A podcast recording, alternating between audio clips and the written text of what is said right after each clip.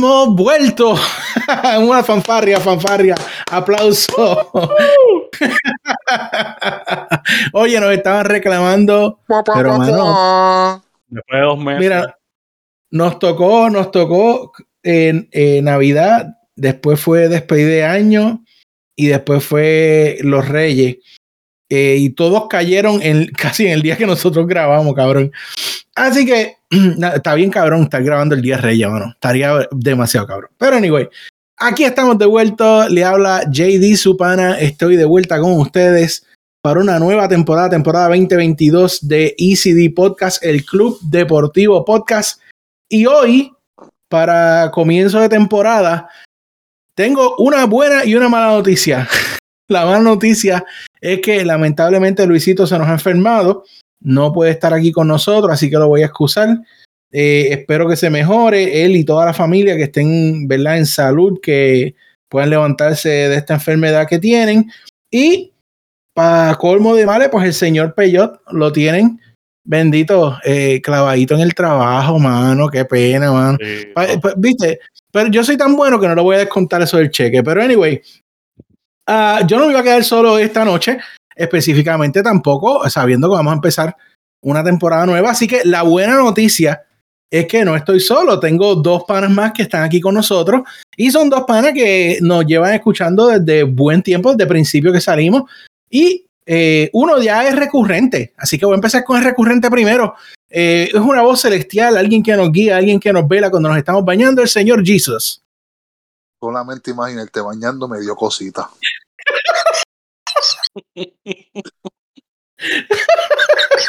Vamos a dejarlo ahí. me acordé, me acordé, me acordé del meme que está el chamaco en el cuarto, este, amándose a sí mismo. Y la, y la May le dice, si haces eso te va a creer, Gisas te está mirando y Gisas dice, olvídate papi, síguelo. Ay, qué asco. No, no, tampoco así, tampoco así. y también con nosotros aquí por un, mira, un, vamos a romper la virginidad por podcastera de alguien aquí hoy, Jesus. Y es de nada más y nada menos que Mr. WWE, el señor Crespo. Gracias, gracias por invitarme. Una segunda temporada se empieza, una nueva temporada se empieza eh, con el Crespo. No con Peyot, no con el gesto de la gente, con Crespo. Así que vamos a darle. Ya, diablo, escucha eso. Sí, no, no, este, este, vino tirando aquí. Este, este es el opuesto de Peyot, yo creo. Ya, diablo, esto, esto, esto promete esta temporada. No, esto, empezamos, mira, tirando duro. Así que vamos a meterle duro porque precisamente hay mucho tema, mucho tema para hablar en esta noche. Eh, y vamos a comenzar rápidamente. Al contrario de lo que hacemos típicamente, vamos a empezar un poco diferente. Estaba tratando de capturar esos temas importantes durante este tiempo que estábamos fuera. Eh, y uno de ellos que me llamó mucho la atención, que hizo mucha noticia, fue eh, no el despido, sino que se le acabó el contrato a Big Swole. Y, y pues AEW la dejó ir. No hubo realmente claridad sobre qué fue lo que realmente pasó, porque inicialmente se dijo que fue que llegaron en términos amigables a que ella no se sentía bien porque ha estado muy afectada de su salud y hay momentos que no ha podido subir al ring. Eh, y decidió pues hablar con Tony Khan y que se acabara el contrato y se acabó ahí. Que de hecho, eh, parece ser, eh, y es el modus operando que tiene Tony Khan. Eh, en el caso, pues sabemos que WWE pues hace la, la, los FBI despidos, donde salen las guaguas negras y despiden a 7, 8, 10 de cantazo. Pero en el caso de Tony Khan, pues él, él le sigue pagando hasta que se acabe el contrato y simplemente no renueva. Y hablamos de Big Sword, ¿verdad? Por, porque es la noticia que salió hace algunos días, pero sabemos, oí también y leí también que otro que va en línea es Marco Stone, que no lo vemos hace yo no sé cuánto. Eh, y el chamaco, yo estoy seguro, él, él, yo lo sigo en las redes y él ha puesto que está eh, audicionando para The Voice. O sea, el tipo tiene una, buscando una carrera musical. Eh, y parece que no solamente son ellos, hay otros que vienen en camino de esos originales que quizás no han funcionado y que sus contratos pues van a expirar y los van a dejar ir eh, así que quiero saber qué ustedes piensan primero, pues, de Big porque no solamente fue que dejaron ir a Big sino que después que ella salió, pues ella hizo unas entrevistas donde ella dijo que no está contenta con, con, con cómo es la distribución o, o, la inclusión de diferentes razas en AEW, lo que para mí fue sorpresa porque para mí, por lo menos en mi caso, yo digo, al contra, pero aquí hay tantos latinos, hay tantas personas eh, de diferentes razas, diferentes colores, background en AEW, pero bueno, ella se siente así, ¿verdad? Y hay que, hay que escucharla. Así que vamos a darle la oportunidad a Crespo primero, si él tiene alguna opinión sobre Big Sword, sobre todo este revolú de, de que se formó después que ya se fue y, y sobre estos posibles que se les vaya a acabar el contrato y no los veamos más. Pues mira, a mí me sorprendió mucho que jugaran la carta de, de racismo, literalmente. Porque en verdad, si algo se le puede dar a AEW, es que tiene mucha diversidad. O sea, demasiada latino, de gente de, de, Oriente, este, gente este, de color, blanco, de todo. O sea, literalmente vienen de todo. Y que jugará la carta de, de que pues que no se está utilizando el talento como se supone, casi no hay diversidad, de verdad que me, me chocó mucho. Nada, yo entiendo que al final de cuentas la dejaron ir porque pues no, no, no siguió como mejorando lo que, lo que esperaban y sigue llegando talento a gente libre de otras empresas que es mucho mejor que ella y pues al menos no la despidieron, esperaron que se acabara el contrato y, y ya. Muy bien, y el Señor Jesús, háblanos con su santidad. Pues mira, este, lo mismo que han dicho, o sea, la carta de racismo pues, creo que es algo bien estúpido. Me estúpido, porque no solamente la etnia, sino orientaciones sexuales. O sea, yo considero que IW le da break a todo. Después que tú respires y tengas dos piernas, IW te, te da la oportunidad. No importa tu sexo, color, igual. Yo lo me sentí como María Polo de repente, la, la jueza esa, la María Polo. Ay, Dios mío. Pero aquí, todo, o sea, aquí, aquí Tony Khan le da brillo a todo el mundo, mano. Si ella, pues, no dio pie con bola, no dio pie con bola. No se puede hacer más nada. Y es verdad, está llegando mucho talento nuevo. Y el que se estanque se va a joder. El que se estanque ahora mismo, o sea, ya IW está creciendo tanto. Si tú eres una estrella que no avanza, te vas a quedar en el tech y te van a dejar, te van a soltar el contrato y seguirlo para otro lado. Pues realmente, y, ella para mí es un cerrador izquierda, so que síguelo, no importa. Y, y, que, y que, mira, no, yo, yo estaba detrás de Suo, pero eh, todas, su, todas las veces que la veía yo la quería apoyar, pero la realidad es que yo sabía que ella tiene una enfermedad, ¿verdad? Que obviamente no es fácil. Y, y no solo eso, sino que tú sabes que Twitter es, Twitter es este, el campo minado de, del Internet. Uh -huh. Es el, el Chernobyl de las redes sociales. Y si tú dices blanco, ellos dicen negro, y si tú dices rojo, ellos dicen azul. O sea, es, es increíble. Entonces, si, si, si tú opinas de una forma, te matan. Eh, la cuestión es que eh, se le fueron en contra a Tony Khan. Ah, porque dejando de expirar los contratos. Coño, si yo estoy trabajando en una empresa y yo sé que mi contrato es hasta cierto tiempo y yo no oigo nada de que se va a renovar, yo puedo hacer planes para que yo voy a hacer cuando se acabe ese contrato. No es lo mismo a que a mí tú me firmes hace tres meses, yo me meto en una hipoteca, me mudo de, de ciudad, a, eh, y pongo a mis nenes en la escuela en otra ciudad y a los tres meses me dice, mira, no tengo nada que hacer y te despido.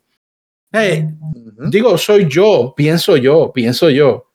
Eh, no está para perder dinero, o sea, eso sigue siendo una compañía, eso sigue siendo una empresa, o sea, lo de ellos es ganar dinero, ellos no van a pagar, seguir pagando un sueldo y votarlo allí a lo que ellas se quedan catering. Sí, exacto, exacto. También eh, es el aspecto de que es un negocio. Tampoco él puede tener ahí el Salvation Army. O sea, eh, mucho hace que él los ayuda eh, y, y, que todo, ¿sabes? Está funcionando eh, de una manera bastante friendly para todo el mundo.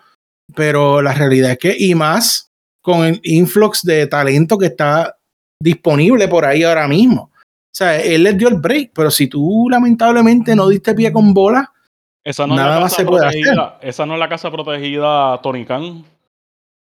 Sí, no, y, no, y mi punto es que, pues, pues, ok, ella tuvo bastante, ella tuvo un feudo con, con, con Britt Baker, ¿sabes? Y, y realmente, pues, pues está bien, fue, I guess, algo, pero mira, mira la, la diferencia entre ella que tuvo un feudo con Britt Baker y Thunder Rosa que tuvo un feudo con Britt Baker y Thunder ahora mismo es uno de los pilares de las mujeres en AEW. O sea que, tú me entiendes, tú, tú, no puedes culpar de todo al jefe. Tú tienes que ver lo que hay en ti. Y Thunder es mexicana, Thunder no es rubia americana. O sea que, completamente de acuerdo. La carta de las razas le, le, se le cayó la pauta completamente a, a esta muchacha. Y pues otros como Marco Stone, pues como dijimos, se van a tener que empezar a ir acostumbrando a una vida después porque con Dark, Elevation, eh, Dynamite y, y, el de los viernes, ¿cómo se llama? Rampage. Este Rampage. Mucho hace Tony Khan que tiene mucha gente dando tiempo en, en la cámara, ¿tú me entiendes? Pero, mano, Ok. En AEW al principio firmó un montón de talento nuevo a darle oportunidad a todo el mundo, porque pues no estaban los agentes libres que están ahora. A ver qué salía, y de ellos, de hecho, salieron muchos buenos. Pero pues va a llegar el momento que, pues, no creciste, hay que dejarte ir, no, se, no te puedes dejar ahí toda la vida. Exacto. Bueno, eh, y ahora, del otro lado de la moneda, eh, lo que aquí, y le doy crédito, Luisito lo ha dicho 20 mil veces, tiene que haber alguien que filtre a Tony Khan de vez en cuando, porque él mismo se va a Twitter y pues se nota que estaba picado, estaba molesto, y viene entonces y contesta, ¿verdad? Que la realidad, mira, le, dejé el contrato expirar, eh, pero viene y mete la pata en el último, en el última oración del tweet. Dice, ah, yo nunca pensé que era tan bueno y por eso no le extendí el contrato. Mano, no la cague. O sea, o sea, hay alguien que tiene que filtrar a este hombre porque tú eres, tú eres el, el dueño de la compañía. Tú, eres, eh, tú no puedes estar tirando para atrás y para adelante. Eh, ¿qué, ¿Qué tú opinas, Jesus? mano, tiene que tener a alguien, sí, que le filtre, porque como, perdón, como tú vas a tener, o sea, tú sigues tu Twitter, tú pones lo que tú quieras, pero alguien tiene que editarte esas cosas, no puedes irte bocado.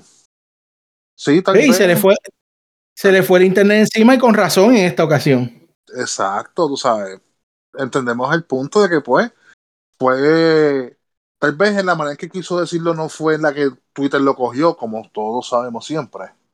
El zafacón de las redes sociales. Sin embargo, tiene que tener alguien que lo edite. Punto. Tiene que ya tener alguien de que un equipo de trabajo que él diga, mira, quiero tuitear esto. Y allá venga el equipo de trabajo, lo tuitee, pero en unas palabras más recatadas, por decirlo así, para que no caiga en, en negativa. Exacto. Eh, Crespo, ¿alguna, ¿alguna idea adicional? ¿Algo que Eh, quieras yo, añadir? yo entiendo que es que Tony tiene que darse cuenta ya que, que la empresa ha subido demasiado y ya él no puede ser el fanático loquito que le escribe a todo el mundo y le contesta a todo el mundo y pelea. Y ya llega el momento que ya tú estás a un nivel muy alto y no le va a gustar lo que va a decir, pero literal tienes que hacer como Vince. O sea, tú, Vince tú no lo escribiendo lo que eras en, en, en Twitter. Él, hace lo que era, pero no escribe lo que era. O sea, tú tienes que quedarte tranquilo al margen y que escriba la compañía, o sea, el AEW, el, el handle de AEW, o Cody, o, o los que tiene más abajo, pero él ya tiene que distanciarse un poco de, de, de parecer el chamaquito fanático y ejercer de que es dueño y ya tiene que alejarse un poquito de eso. Sí, mano. Eh, o mira, tener a alguien que le diga, quiero responder esto y esto, y esa persona sea la que parafrasee y lo ponga lindo en Twitter. Pero, eh, consejito de gratis para Tony Khan ahí que nos está escuchando. Eh, vamos un poquito sobre la WWE, eh, que eh, yo he estado comentando con los muchachos que me parece algo están haciendo que, no sé, quizás les entró algo de common sense en los bookings. Pero eh, antes de entrar sobre ese en, en lleno, quiero hablar de, nuevo campeón de WWE, que es Brock Lesnar, eh, por circunstancias quizás de carambola, porque estaba, se supone que él peleara con, con Roman en Day One, y Roman lamentablemente le dio COVID, maldito sea el COVID, antes que se me olvide, eh, y tuvieron que alterar la cartelera y lo meten en la lucha de cuatro personas. Eh, era, no, perdóname, era de tres y lo hacen de cuatro. O de cuatro y lo hacen de cinco. Anyway, yo me perdí ahí. Son cinco. Porque estaba eh, Bobby Lashley, KO, Seth Rollins, Big E y entonces Brock Lesnar por el campeonato. Y Brock Lesnar gana y le hace el planche a, eh, E. Y se convierte de nuevo en el campeón de WWE. Pero parece que la fanaticada le está encantando esto. Eh, y lo que yo pensé originalmente era que en WrestleMania iban a hacer una lucha de unificación de títulos entre él y Roman. Todavía puede pasar, pero no parece que va a ser el rumbo que va a llevar. Eh, pero a la gente le está gustando y pues Brock, lo que nadie puede negar es Brock es dinero. O sea, lo que hace Brock eh, eh, es un espectáculo, es, ¿verdad?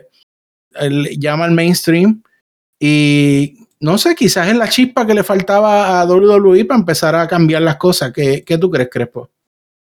Eh, a mí me ha sorprendido Brock, de verdad, porque pues Brock es Brock, realmente es Brock es Brock, pero es que esta, esta vez el personaje está como más vivito. Este está más se ve alegre. Yo no sé qué, qué, le pasa a Brock, pero se ve alegre, se está sacando fotos con fanáticos, que él siempre se va a las millas. No, no sé qué pasa con este Brock, pero se, se está traduciendo en, en, en, los programas y se nota y sí, es muy diferente y a mí, a mí me gusta como, como está cogiendo ahora mismo con el título. Yo pensaba que iba a ser algo negativo, antes yo decía como que, ay, Brock otra vez con el título. Pero esta vez está en todos los programas, no está part-time, o sea, se ve como si estuviera full-time, se está viendo en todos los Raw, ahora está saliendo en SmackDown, porque pues, las reglas cambian a cada rato. Este, a mí me agrada como, como está corriendo, de verdad para mí hay una mejoría. ¿Y, y, Jesus? Pues yo lo que vi, lo, lo, poquito que pude ver, Brock está haciendo el cambio a Face. Yo estoy viendo. No, Brock, Brock es Face ahora sí. Porque él está súper funny con la gente. Sabemos que Brock es un. Bueno, no voy a decir que él es un amargado su personaje. Es amargadito, odia a la gente, nunca, nunca se tira fotos con nadie. Y ahora ganó el campeonato. Tú, yo vi los selfies y yo me quedé como que. Este está arrebatado. Está cool, está cool. Y me gusta, está cool. O sea, el tipo se ve súper brutal. Obviamente no consumo el producto de su compañía, pero son otros 20 pesos. Pero, pero, fíjate, yo, yo hice algo que no había hecho en meses y es, aunque no lo vi en vivo, pero busqué todos los videos en YouTube y los vi, los de Raw. Pues yo y Raw, Raw, Raw, la mayoría, lo que sí te puedo decir es que la mayoría de los videos fueron buenos. Solamente vi dos cosas que realmente no me gustaron mucho que fue lo que están haciendo con Alexa, la vaina esta, y ella parece una eh, Harley Quinn Great Value. Oh, y entonces, sí, y lo del 24-7, hermano, es que ya eso, Dios mío. Y ese título. Quítenlo. De, sí, désenlo a, qué sé yo, a, regálaselo a Hugo, por favor. Para que tenga. ¡Wow! ¡Wow! ¡Tengo otro título en mi cara! Exacto. Bueno. bueno, pero según dije, eh, Brock planchó precisamente a Biggie. Eh, y, yo se lo dije a los muchachos y se los digo a ustedes. Eh, yo lamento que este ron de Biggie para mí fue una basura. Eh, soy bien honesto. Yo soy súper fan de Biggie. Yo creo que el gran problema fue que él debieron llevarlo por el rumbo que él empezó a coger cuando lo sacaron de, de New Day, que era que se iba a cambiar la personalidad, que iba a ser un poco más, más rudo, más serio eh, y toda la cuestión. Y yo sé que es que el tipo es un, un phone para estar alrededor de él, pero cuando tú estás en este negocio, tú a veces tienes que hacer una persona que no eres tú y ser un poco más rudo. Y yo creo que eso era lo que le faltaba a Biggie. No, o sea, empezó a pasar y luego se volvió al bailaero y al New Day y a toda la cuestión. Y realmente el ron del de campeón para mí no fue nada memorable. No, o sea, yo creo que él perdió más de lo que ganó siendo campeón. Eh, y terminó pronto, terminó con Brock Lesnar, igual que el de Kofi. Eh, y precisamente esta semana lo estaban entrevistando y él mismo lo estaba diciendo que él no está contento con ese ron de campeonato y que él quiere tener otro ron que sea mejor que ese. Pero asumo yo que va a tener que esperar un tiempito. ¿Qué tú crees, Jesus? Tiempito, de que empezar a hacer la fila de nuevo, muchacho. él tiene que, por lo menos, lo que yo puedo opinar es que él tiene que ser el tipo cuando él empezó, cuando estaba con CM Punk y con quién era que está con la muchacha, este, con AJ Lee, no era AJ Lee y había otro, Ziggler, y Ziggler. no, y Drew, ah, exacto, Ziggler. Sí, era. Que el tipo era súper callado, no decía nada, entraba como un batista, entraba, destruía y se iba. Así tenía que ser su corrida ahora. Pero esta corrida fue insignificante realmente. Fue insignificante totalmente. Muy bien, ¿y Crespo? Para mí que lleva demasiado tiempo con el personaje cheesy que tiene, de toda alegría y todo aplauso y todo baile. Y para mí, para campeón, ese tipo de personaje no funciona, de verdad. Y el tipo es talentoso, como loco, y habla muy bien en el micrófono, lucha súper bien. Exacto. Sencillamente fue bien malo, de verdad, la cogidita que tuvo. Pero es porque no le cambiaron el dichoso personaje, tenían que ponerlo más serio. Para mí, una- en un segundo run, porque va a pasar, para mí deben hacerlo de Gio, de verdad. Exacto. Por eso tú estás esta noche aquí. Por eso que tú estás aquí. Eh, mira, lo mismo que le pasó a Drew. Drew, ¿te acuerdas que nosotros aquí mismo decíamos la máquina, el monstruo, Drew y cuando gana empieza con el 3, 2, mira, mano, please. O sea, yo sé que le quieres vender mercancía a los chamaquitos, pero es que no, no, por favor. Sí, hermano. Anyway, anyway, según vamos hablando que WWE iba mejorando, según vamos hablando de que Brock Lesnar que puede haber sido la chispa, eh, también eh, quiero hablar y voy a, mezclar un poco los temas aquí para ponerlo en mejor orden. Se rumora que Seth Rollins puede ser el que derrote a Roman eh, en el Royal Rumble. Roman lleva ya 500 y pico de días de campeón, o sea, ya, va para año y medio, casi dos, corriendo. Le pasó a Cien Punk hace tiempo. Eh, y yo creo, eh, y según oí, Rollins era el que se supone que ganara en Day One, pero como metieron a Brock, pues Brock ganó. Pero eh, Seth Rollins parece estar destinado a quitar el campeonato a Roman. Yo creo que por ahí puede ser la puerta donde van a poner a Roman de, de face otra vez, eh, haciendo que Seth le gane. porque de hecho estaba leyendo que en un show aquí cerca en Massachusetts, después del show, pues Roman, como, como dicen, rompió personaje y le dio las gracias a la gente por salir en medio del tiempo del COVID y estar ahí con ellos y que se cuiden y que se porten, que estén bien en salud, que no son cosas que hace un Gil. Eh, y para mí que ese es el rumbo que lleva. Eh, así que mi pregunta para ustedes dos distinguidos compañeros es, ¿creen que eh, es el tiempo de que Roman sea face? ¿Será diferente del tiempo cuando era Face que Vince no los quería empujar por boca, hoja, boca ojo y nariz? Eh, ¿O creen que debe permanecer como, como rudo por un tiempo más? Dime, dime tú, Crespo, primero. Este, fíjate, yo pensaba que quien le iba a quitar ese título a, a él era, era Biggie, sinceramente. Este, que, porque para mí es como un desperdicio que después de un reinado tan y tan largo, lo va a hacer Seth Rollins. No está mal porque ya lleva mucho tiempo, pero lo hubieran utilizado un poquito mejor y Biggie lo hubiera convenido más eso. Pero al, final, de cuentas, pues. Pues sí, no, no me molesta que, que lo gane Seth. Este, yo creo que, que se va a quedar Gio todavía como quiera. Un poco tiempo más. No, no creo que haga ese cambio tan rápido. Muy bien, ¿y tú, Jesus, qué tú opinas, caballero? Aquí está la disyuntiva de que hay que ver cómo van a, correr bate antes de que opine. Ya. Ay, se me fue el nombre de la hora. Seth Rollins, este, Roman Reigns. Roman Reigns ya está, él, votó a Paul Heyman, ¿verdad? Fue, si no me equivoco. Sí, sí, Paul Heyman ahora está con Brock otra vez. Sí, pero están como luchando por su amor. Ay. Qué cosa cringy. Pues ya que no tiene a Paul Heyman, que se vaya a Face. Pero eso sí, si se va a Face, por favor. Que no sea el Face, como tú mencionaste, es el que este, el viejo McMahon quería me, me, empujarlo por los ojos y Ya el tipo tiene su fama, ya él tiene, tiene, el tipo tiene su banco de fanáticos. Hazlo face, pero no le den más push dejarlo fluir y creo que ahí sería una mejor estrategia ahora para. Ay, se el nombre de la hora. Para Roman. Para Roman, para Roman. Oh. Oh, el merenguero, tú sabes que eso está en nuestros corazones. eso sí es cringy.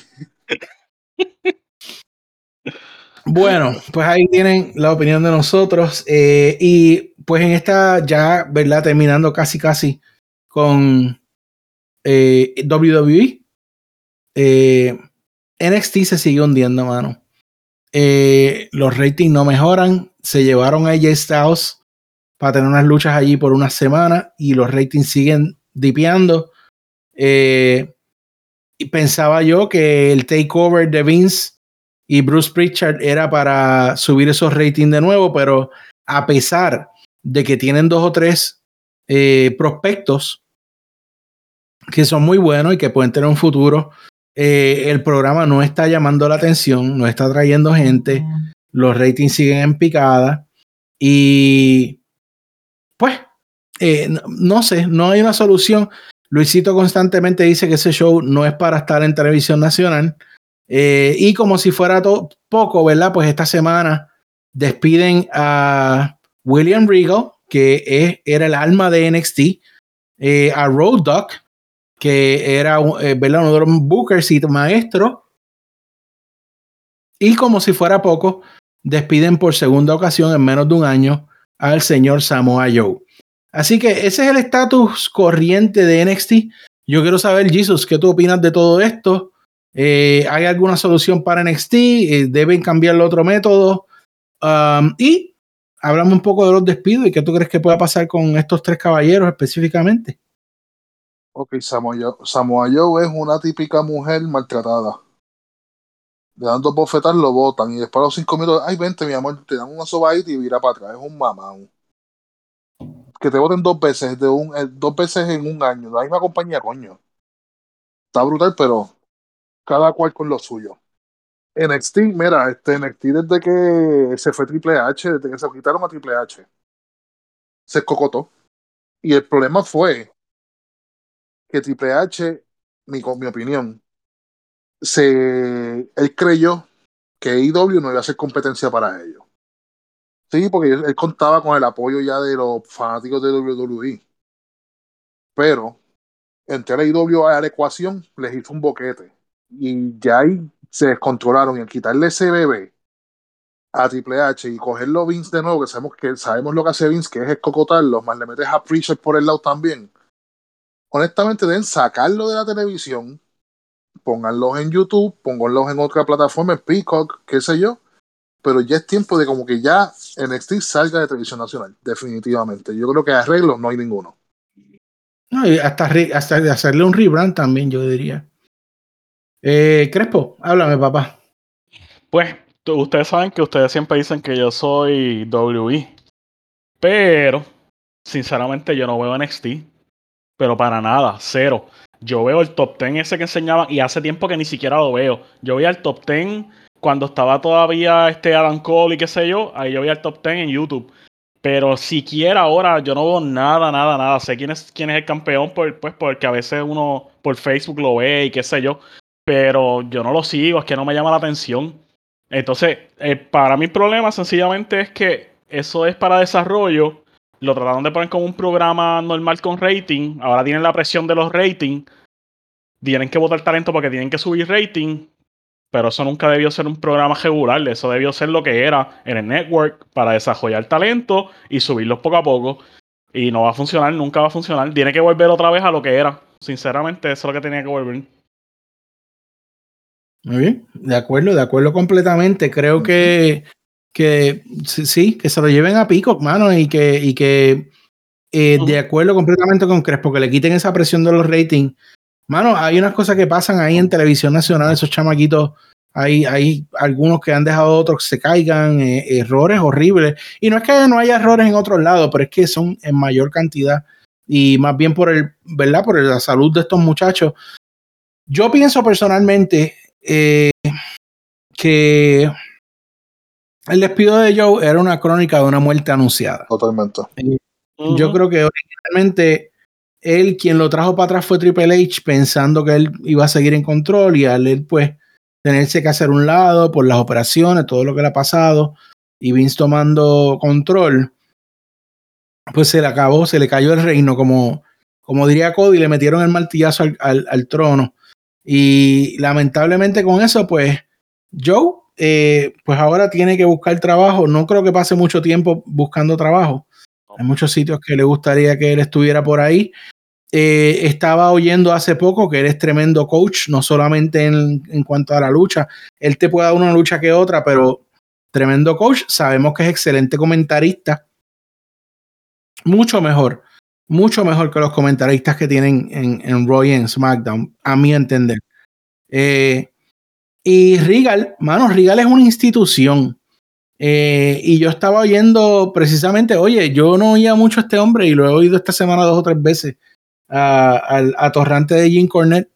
Eh, pero últimamente ha dicho algunas cosas que son muy ciertas y es que eh, en su show dijeron, no creo que fue él, fue el compañero de él, que tampoco sé cómo se llama, pena que no esté pello de aquí, para, para acompañarnos. Eh, mira, que de hecho, espérate, puede que, puede que entre por ahí. Espérate. ¿Qué, qué, tú dijiste que qué? Que puede que venga por ahí el señor Ah, Peyo. ok, Mira, el señor ok. Peyo está ahí. Ve, ve, espérate, espérate, Peyo, ¿estás ahí? Se acabó el abuso.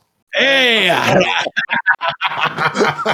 ahora es que, ahora es que, Bueno, pa, pues para ponerte al día, hemos estado hablando, ya hablamos de Big Soul, de Tony Khan, hablamos de WWE, de Brock, de Big E.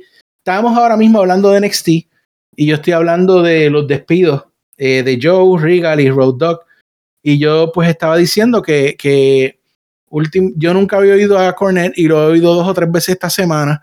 Y, y el que anda con él, no, no, sé, no sé cuál es el, el nombre del otro que sale con él en el, en el podcast. Tampoco, yo, tam- yo no soy muy familiar con ellos, pero Pero, pero estaban diciendo algo que hace mucho sentido. Eh, estaban diciendo que eh, de los tres, de Joe, Regal y Road Dogg, el que Tony Khan debería buscar con todas sus fuerzas es a William Regal. oh sí.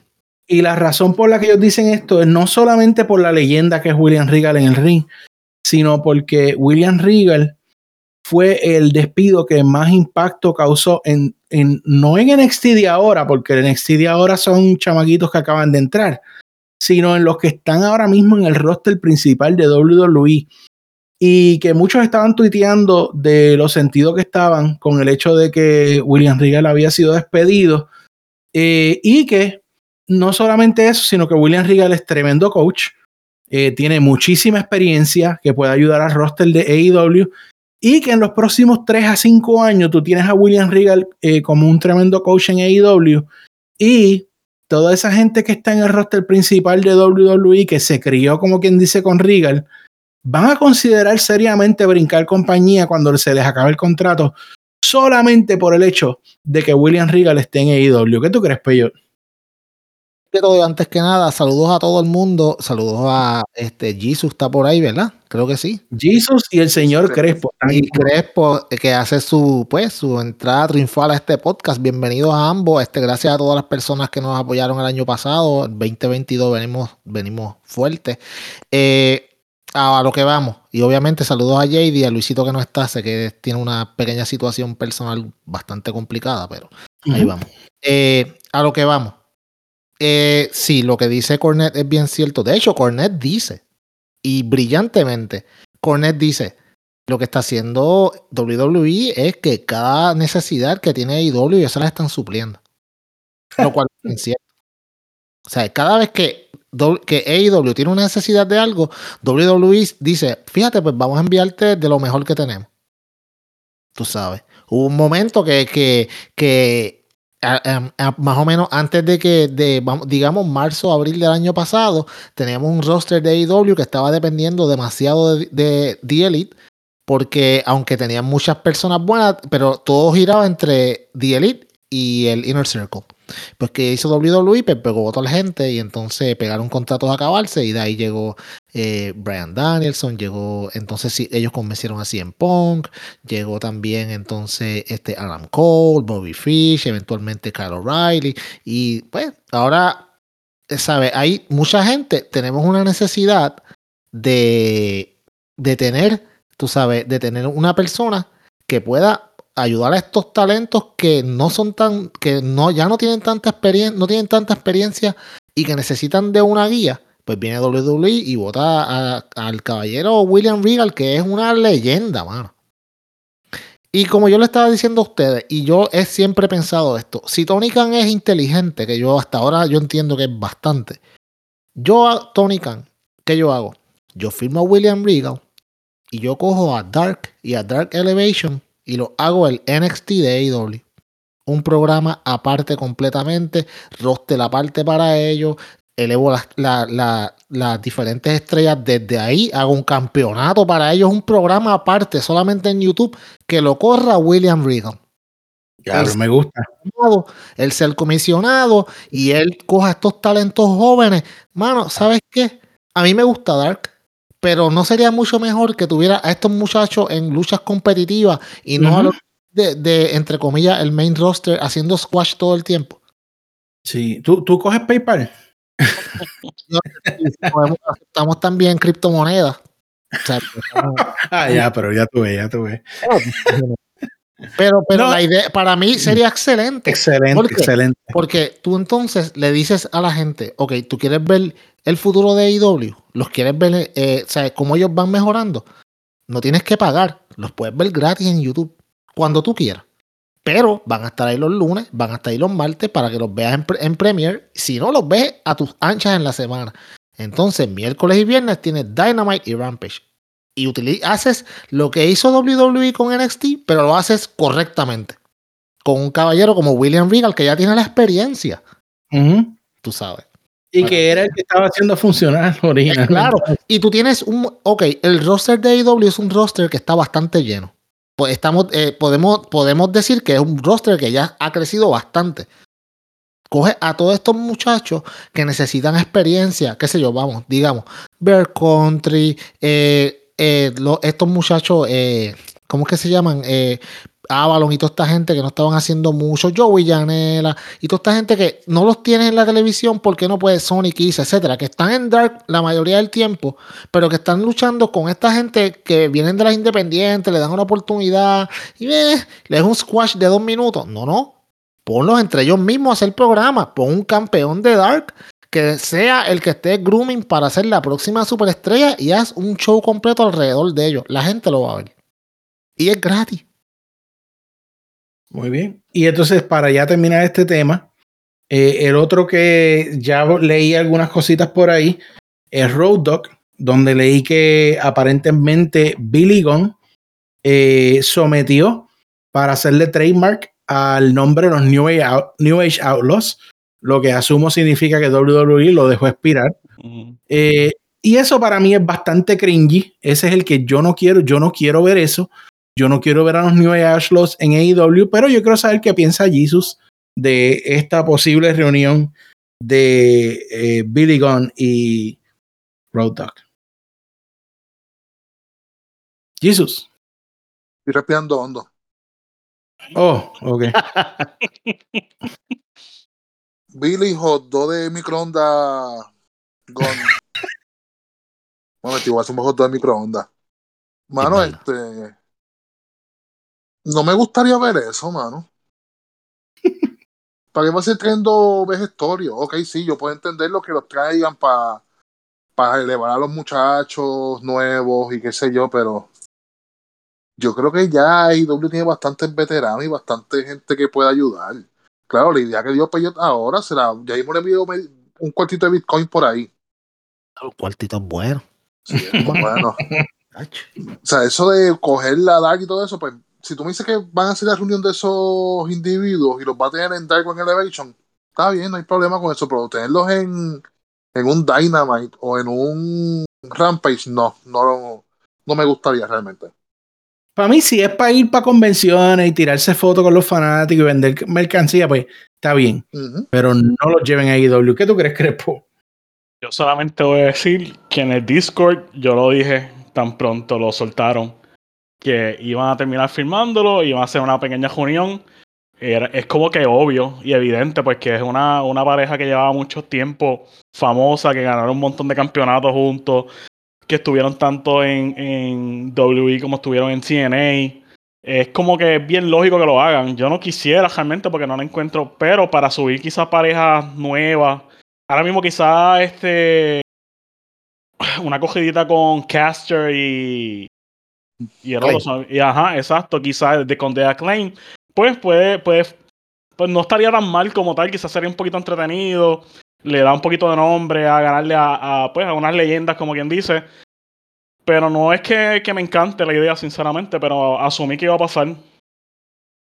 Pero mira, yo, yo voy a dar una ideita corta y le dejo a Peyot para que él se su opinión de esto y después nos vamos a hablar de IW eh, en lleno. Eh, la única forma que a mí me agradaría ver a Road Dogg en AEW es que él venga, se reúna con Billy Gunn, qué sé yo, esté en el ring y de repente aparezcan los Ass Boys y les den una soberana paliza y tengan un mini feudo, qué sé yo, de uno, maybe me- hasta un de- desde donde entre hasta un pay-per-view y que ese feudo lo terminen ganando los Ass Boys, se separan del papá y se hacen su. Porque esos muchachos yo creo que tienen un buen talento. Pero lo que tiene es que separarlos del papá y qué mejor manera que esos muchachos le den una soberana paliza a su papá y a Road Dogg. ¿Qué tú crees, Pello? Por eso es que tú estás en este podcast. Yo, yo estoy bien contento que te hayan traído. Bueno, espérate, tú eres el dueño. Anyways, mira, este, eh, esa, esa, idea me, me encanta. Eh, Road Dogg en AEW no tanto. Pero eh, en ningún momento, aunque parezca completamente obvio, no han dicho que, que, es que él va para allá. Yo sí, lo que, lo que tú dijiste, JD, yo lo veo más como que, ok, Vamos a hacer trademark a este nombre que WWE dejó expirar, que no sabemos tampoco, porque no se sabe si lo han dejado expirar o de hecho, hay alguien que no sabe hacer su trabajo en WWE. Sí, hay alguien que está bien complicado y está votado y no lo sabe. Pero digamos que cogen el nombre y van a, y van, y van a convenciones y van a y van a, todos estos a estos signings y qué sé yo, no tienen que ser de parte de IW como tal, sino ellos mismos, ¿tú me entiendes? Y van y, le sacan dinero a esta, a esta cosa, ok, está cool. Si los va a traer la IW, que sea un one-off para elevar a los hijos de Billy Gunn de hacer. Y tú lo dijiste exacto. Y, mano, estos chamacos, no es que yo creo que tengan potencial, es que tienen potencial. Córtenle el maldito cordón umbilical de mierda del padre. Exacto. Y déjenlos que ellos corran. ¿Por qué? Porque este Austin no solamente es bueno en el ring, pero también tiene carisma y no solamente sabe hablar, sino que el tipo es un rapero espectacular. ¿Tú me entiendes? So, ya, ya hay, este tipo tiene otro, este, una cantidad de talento que tú puedes explotar de una forma o de otra yo considero que si los vas a traer, un one-off con los hijos de Billy, como tú dijiste, mano, esa idea es perfecta. Pero yo no quiero que le den una pela y los dejen, no, no, que los destruyan, que los sí, eh, para siempre. Estilo Carlos Colón en la esquina con la, con la, con la corbata rota y todo Sí, sí, mano, exacto. una cosa así. Sí, una cosa nasty. De verdad que sean que tú digas como que, wow, tú sabes, ¿de dónde estos, estos, estos chamacos sacaron este minstreak? Los eleva, los eleva y, ellos tienen potencial y son bien jóvenes también, tú sabes. Eso, eso, es otra cosa que a veces no vemos, que también estos muchachos son todos tan jóvenes que uno quiere verlos ya en el tope, pero, pero mano, tú sabes, bueno, ya vamos a hablar en AEW, yo tengo un par de cosas que decir ahí, por eso llegué aquí a este podcast a grabar, así que JD, llévatela.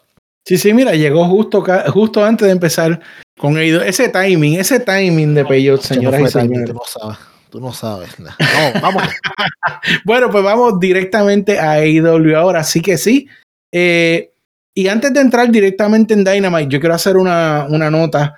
Eh, yo soy honesto, yo no lo he visto en vivo porque realmente lo he dicho antes, lo repito, el horario de Rampage es bien complicado para mí.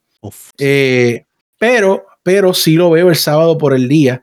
y tengo que decir que para mí los últimos dos o tres Rampage han sido de una calidad excelente. Súper buenas, súper brutales. Eh, y creo que es un must aunque sea diferido como, como yo lo estoy haciendo. ¿Alguna opinión de alguno de ustedes sobre eso? Eh, yo voy a empezar, voy a tomar la palabra, porque como no he hablado tanto, pues tengo mucho que decir. Creo que sí, creo que lo que están haciendo con Rampage, bueno, obviamente es o sea, uno no puede meterse en, el, eh, en, Twitter ni en las redes, ni que pase como nos pasó la otra vez, que Google nos choteó los resultados de una lucha bien estúpidamente, por lo menos a mí me pasó.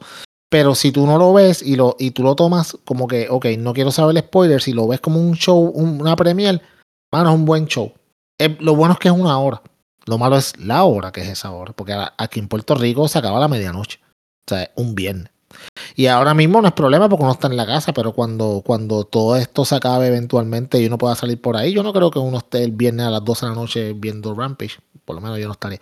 Pero, tú sabes, en cuanto a calidad, en cuanto a la calidad de las luchas, sí. Me gusta que es un programa bien condensado, mano. Son tres luchas y dos segmentos en el medio de promo que complementan a Dynamite. Y eso es lo que ellos debieron hacer con Rampage. Yo, mucha gente decía, ay, tienen que hacer como SmackDown. No, mano. No. Con una hora está bien. Ahora, si Rampage le hicieran dos horas, la cosa cambia. Pero con una hora, tú lo que tienes que hacer es una, un programa, o sea, un poquito más que ayude, que, que complemente a Dynamite con sus par de luchas y, y, tú sabes, y ya está. Y yo creo que lo están haciendo bien hasta ahora. ¿Qué tú crees, Crespo? Eh, yo lo veo a veces porque la hora es complicadita.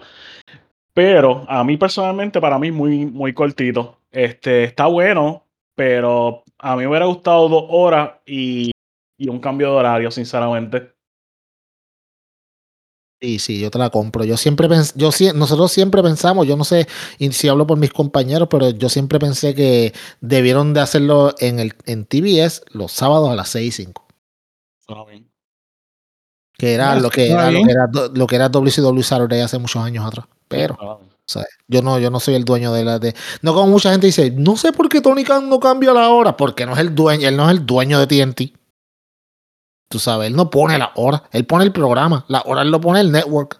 Si él fuera, si fuera el AEW Network, pues yo le digo, pero él no es el dueño de la, del TNT, que la gente son atorrantes, pero brutos como es.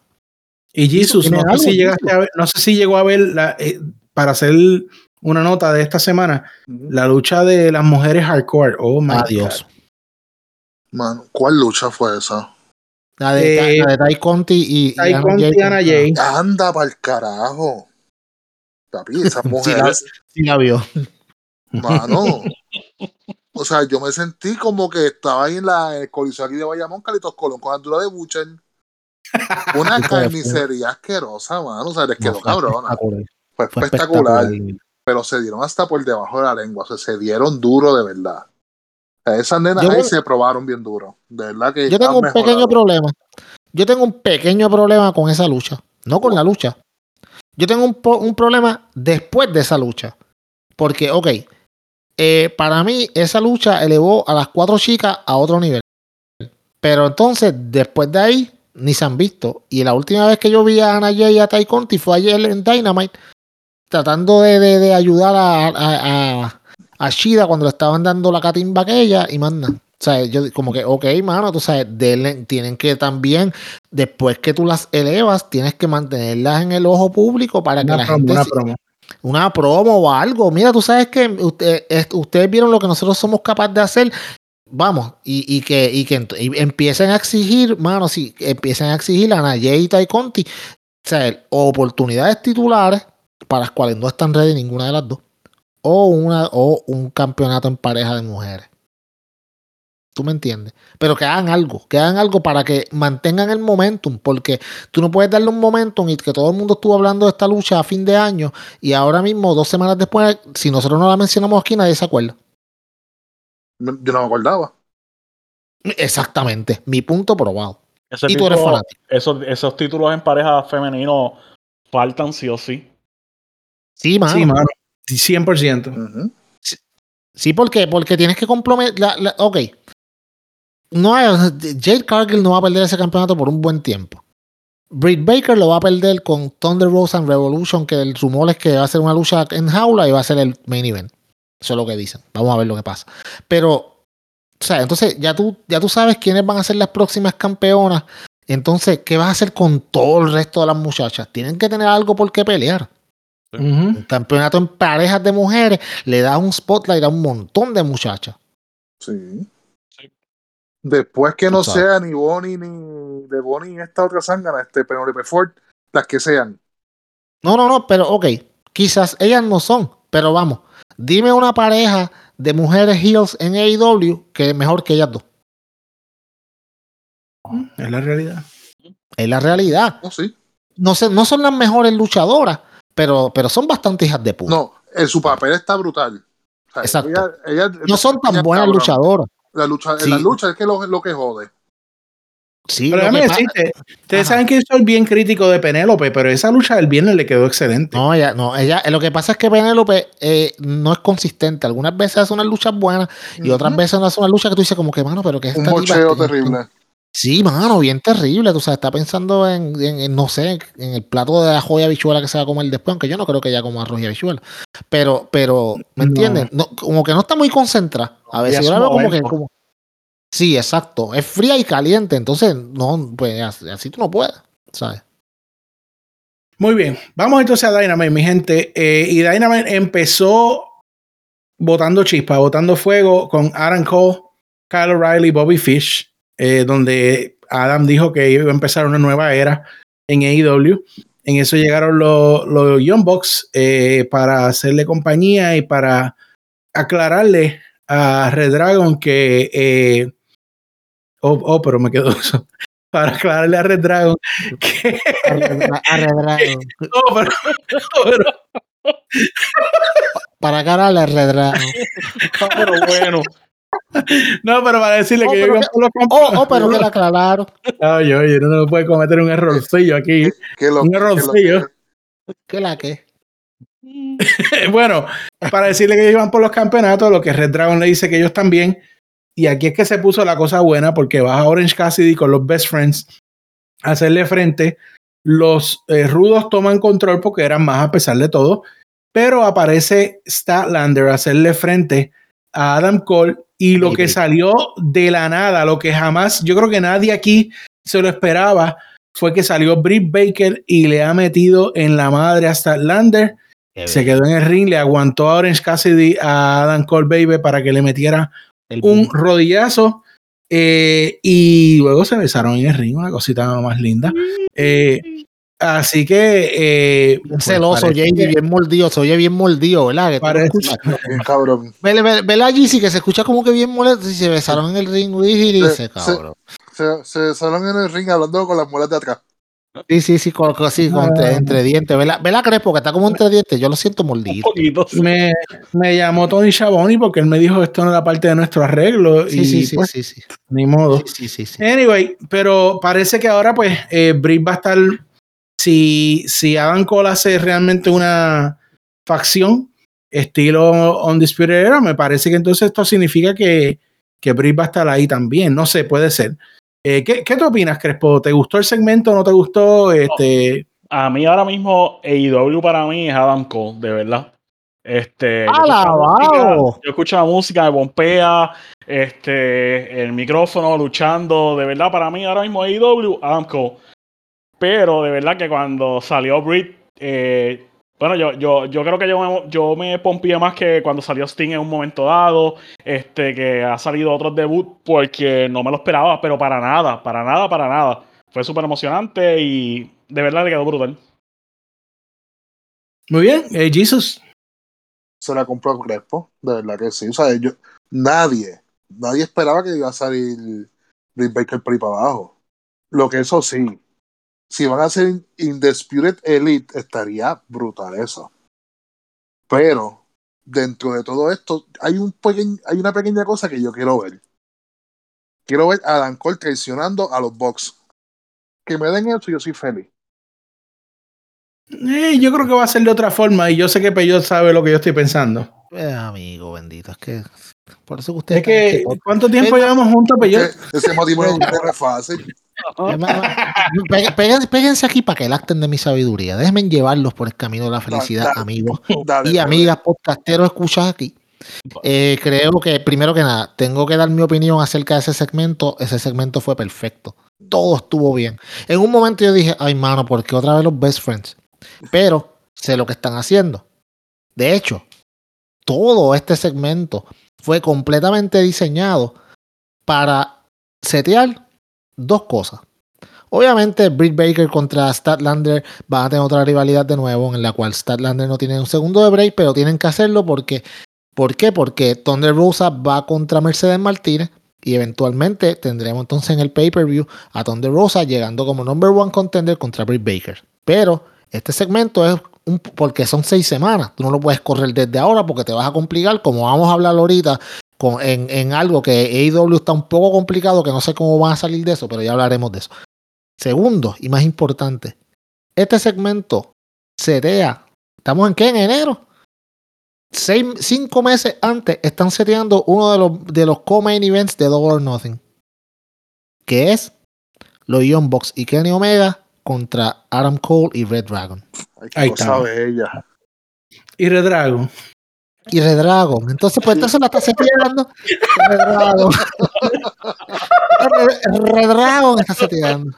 Eh, Oh, pero no me fuña, tú sigue ahí No, hablando. no, oh, pero te déjame decirte entonces. mi- Mira, eh, como te digo, es ese, mano, es brillante que pongan a Britt Baker con Adam Cole en televisión. ¿Por qué? Porque si tú te fijas, ellos van a hacer ahora mismo, por, como dijo, como dijo Crespo, Crespo dijo que AEW es Adam Cole. Mano, ¿tú sabes qué? Yo, yo le puedo comprar esa aseveración. Ahora mismo, el, el luchador que está el, el más over, incluso más over que Hangman Page, es Adam Cole. Siendo rudo. Siendo rudo. Que no, que la gente lo ama, siendo rudo. Sea, tú lo ves cuando, cuando él sale con, con, con Red Dragon eh, en el cuadrilátero. Ellos, o sea, esa, eh, ellos son básicamente unos faces. Obviamente están haciendo el trabajo de heel, pero son unos faces. So, mano, eh, ahora mismo Britt Baker y Adam Cole van a ser el power couple de AEW. O sea, y que hay tantas, por ahí tú puedes cortar tantas cosas con, con este segmento solamente. Tú puedes eventualmente tener Miss Team Match con, con este, con Jungle Boy y Ana Jay. Tú puedes tener Miss Team con Sammy Guevara y Tai. Tú, Todas estas parejas que hay. Eso mismo estaba pensando ahora, Sammy Guevara con Tai sería bueno. Sammy Guevara con Tai, el horrible y horripilante Cody Rhodes y su asquerosa señora Oh, no, no, Rhodes. no, Eh, perdóname, no. perdóname, perdóname, No, perdóname. no, Así no te me Espérate. de Brandy. Espérate, amigo, espérate, amigo.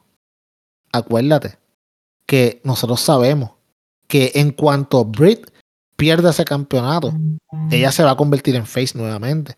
Y en Adam Cole va a ser face nuevamente, eventualmente. So, también sabemos que Cody y Brandy van a ser heels. Estamos hablando de esa dinámica. Ay, no. Yo no, yo no me sorprend, yo no me sorprendería si para All Out es- es- es- es- puede ser un mixed tag team match así, a menos que vaya Adam Cole por el campeonato y lo gane, pero yo no creo que eso pase todavía. No falta. Pero hay mucha, hay mucha tela para cortar de un solo segmento. Y hay, y hay unos cuantos más. Vamos para el próximo porque si no, no acabamos. Muy bien. Eh, este show, fíjate, algo que tengo que decir del show del miércoles es que quedó excelente en el sentido del pace, el pacing del show. Hubo mucho contenido, pero supieron ponerlo ahí corrido, cor- y yo sentía que había acción en todo momento.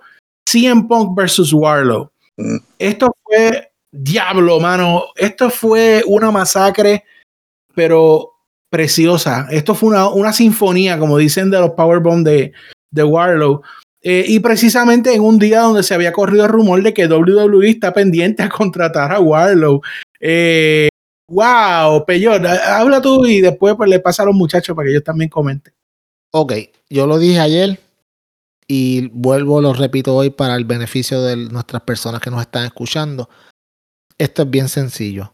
Lo que hizo Tony Khan anoche fue perfecto. Fue decirle al mundo, sí, Warlow es una futura superestrella. Sí, WWE le va a tener que dar un, sea, un zafacón de dinero para llevárselo de aquí. By the way, su contrato se acaba a final de año. Eh, tú sabes. Y sí, puede ser que se lo lleven. Y digamos que se vaya. Porque le den, qué sé yo, 5 millones anuales una ridícula así. Porque Vince Stamperi, que por quitarle uno a, a TK, se lo, vamos a ponerle que si a ti te ofrecen 5 millones de pesos, yo no creo que Tony Khan le vaya a dar a Warlow 5 millones de pesos porque él no vale 5 millones de dólares. Tú sabes. Pero ¿qué pasa? Que Tony Khan le dijo al mundo, sí, ahora mismo yo tengo el mejor prospecto, uno de los mejores prospectos que la WWE me quiere quitar, pero está aquí y yo lo voy a hacer una superestrella. Yo soy el que lo voy a elevar. Este tipo está aquí porque este es el futuro de esta compañía y este tipo antes de que se acabe el año va a ser campeón TNT y yo no me sorprendería que antes que se acabe el 2023 sea campeón de IW. Porque tiene todo, tiene todo para hacerlo. Además de que está ridículamente over y la historia que están corriendo, que sí es un poco lenta, sí, pero mano, es a largo plazo. Y para mí ha, ha estado bastante bien contada porque es poquito a poco. Ya vimos ayer que si no se mete Sean Spears, él se la unta a MJF. Que mucha gente decía, debieron hacer el tren ahora mismo. Eh, no, amigos, no te van a dar el tren gratis en televisión. Eso va a pasar en un pay-per-view. So, no vengan a pensar que se lo van a regalar tampoco, porque bastante que nos regalan toda la semana. Y es un tren bastante importante como para hacerlo en un Dynamite cualquiera, pienso yo. Pero la lucha estuvo espectacular. Fue un showcase de, de, de Warlow. CM Punk, en cierto modo, fue hasta un afterthought. Y hay mucha gente diciendo, ¿cómo van a resolver esto ahora? Porque esta lucha, mano, ahora todo el mundo quiere ver más pelear a MJF con Warlow que a MJF con CM Punk. Se puede decir, se, es verdad, pero tú sabes qué, yo, si hay, si hay una pareja de antagonistas que pueden sa salir de ese boquete y arreglar la situación para que tú los quieras ver peleando de nuevo son MJF y CM Punk. Uh -huh. So, so, yo creo que, que fue, eh, fue muy bien lo que hicieron con, ayer con Warlow, presentárselo al mundo como que sí, mano, este tipo es el duro, destruyó a CM Punk, lo, ten, lo tenía gano, pero por culpa de MJF, pues no le ganó. Pero para mí fue muy bien hecho, la lucha estuvo bien buena. Muy bien, Crespo. Definitivamente hicieron un buen trabajo en elevarlo. Ayer se vio impresionante. Sinceramente se vio muy impresionante.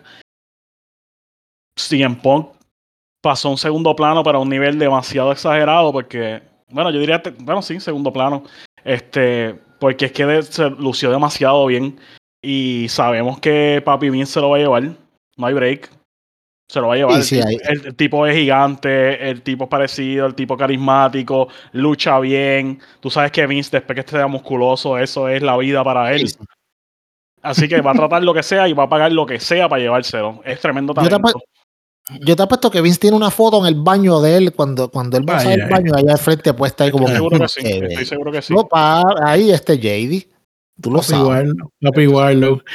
Jesus. ¿Tú, la, tú que lo ves todo. Tiene la de Warlow y la de Roman Reigns. Ah, sí, exacto. Esas las dos, las dos, las dos, sí. Dos. Para la derecha y para la izquierda. Ah. Ave María. Escucha para allá. Oye, pues, y algo. Ajá, dímelo, dime, dime, dime, dime.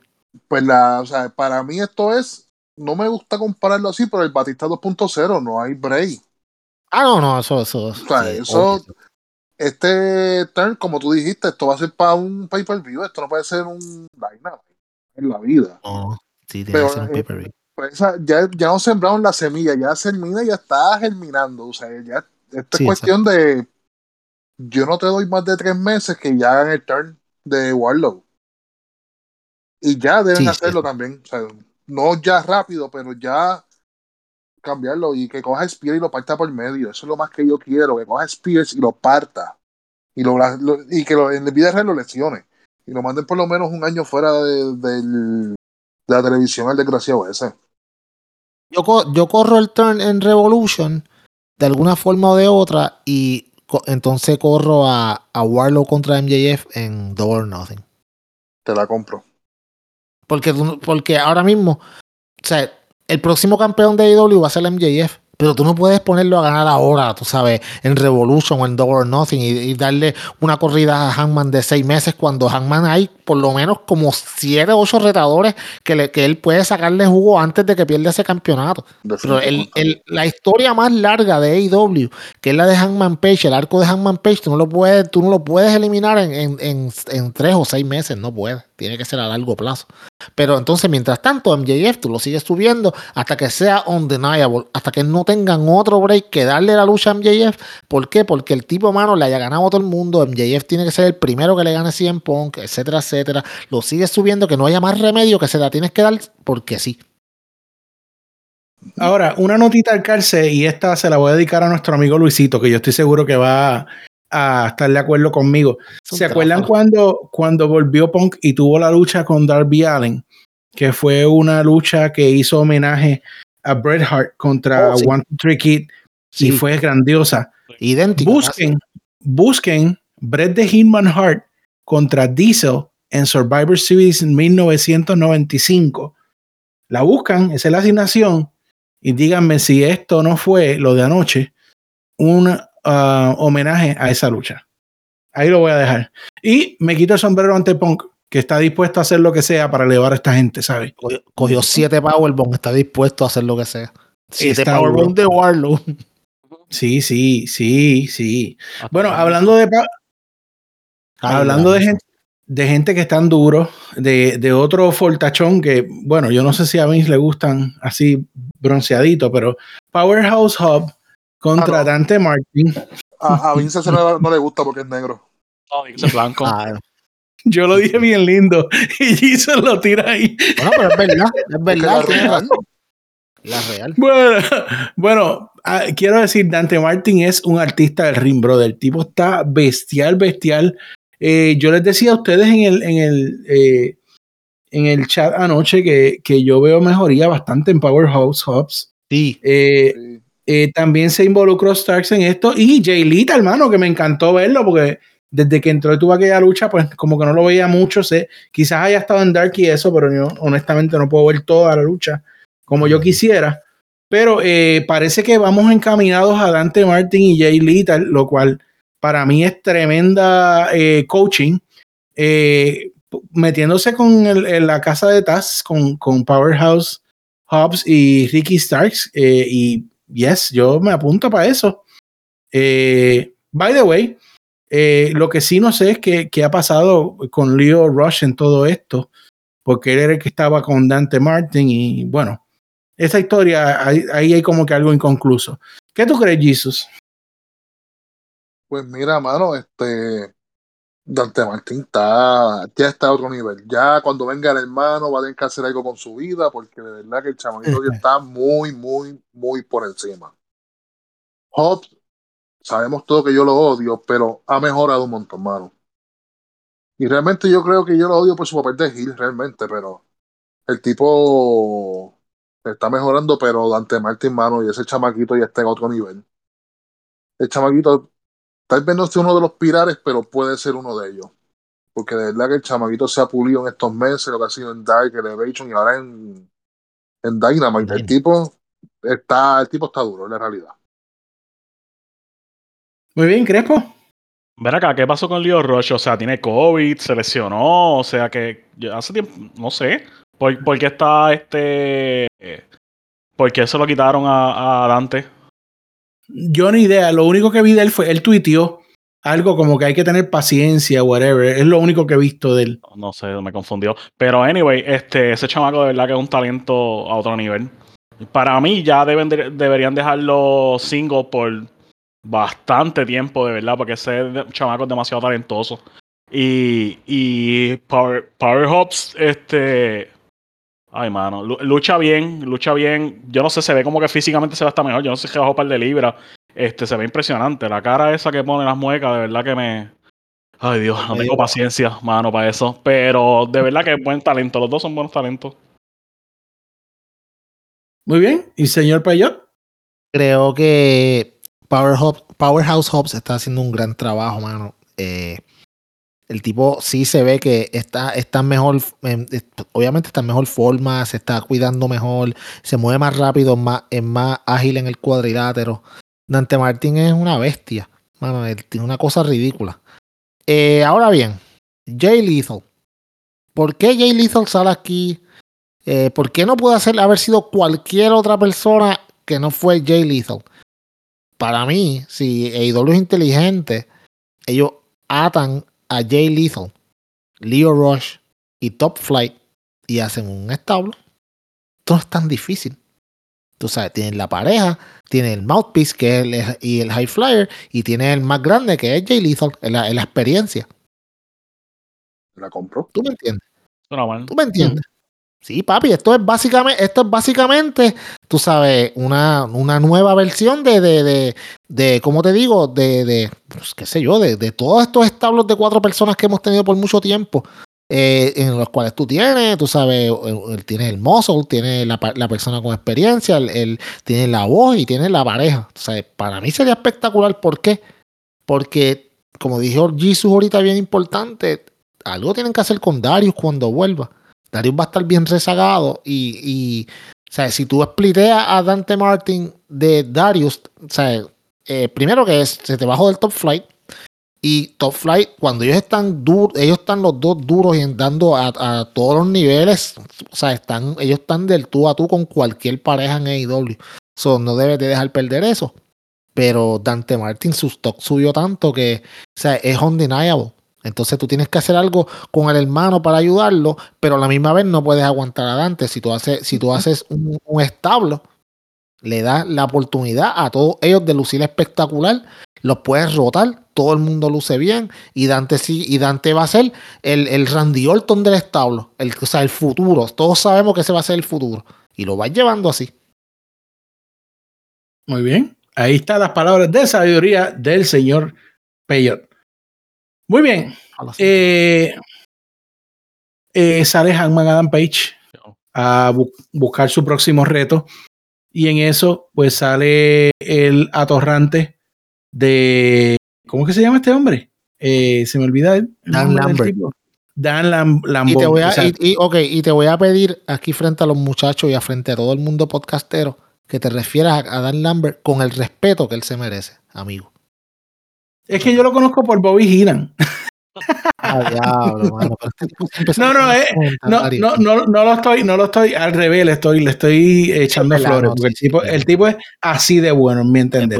Anyway, eh, sale él, eh, tiene una breve discusión con Adam Page. Adam Page le, le dice: envíame a Scorpio, envíame a Ethan, el que venga a retarme. Pero en eso sale Lance Archer a buscar supu- supuestamente a Lambert. Pero cuando está en el ring, Lambert le dice: aquí está el campeón, aquí está el campeón, aprovecha. Y Lambert le ha dado de arroz y de masa a Oh, sí. Page. Sí, exacto. Le hizo no, la llave encima de la silla. No ah, perdón, eh, Archer, Archer. De- es que hace tiempo no hacía esto. Anyway, eh, Archer le hace su llave sobre la silla a Hangman, lo deja tirado y agarra el campeonato de AEW. Dímelo. Dale, dale, Jesus. no, yo, yo no, JD, llora tú, porque tú estabas llorando ayer. Adelante. No, no, yo, yo anoche mi lloradera era irónica porque acuérdate que eh, tú estabas, cuando estábamos hablando de los planes de Adam Page, eh, yo, yo te dije, bueno, pues vamos a usar el, la, la ranking. Y tú dijiste, no, pero es que los de los rankings, ¿quién está Scorpio? Que si Scorpio está. O sea, Exacto. mi punto sobre todo esto es que cuando empezó AEW, yo estoy ahí desde el principio, Ujú. eh, se dijo, vamos a tener un sistema de ranking para determinar los retadores.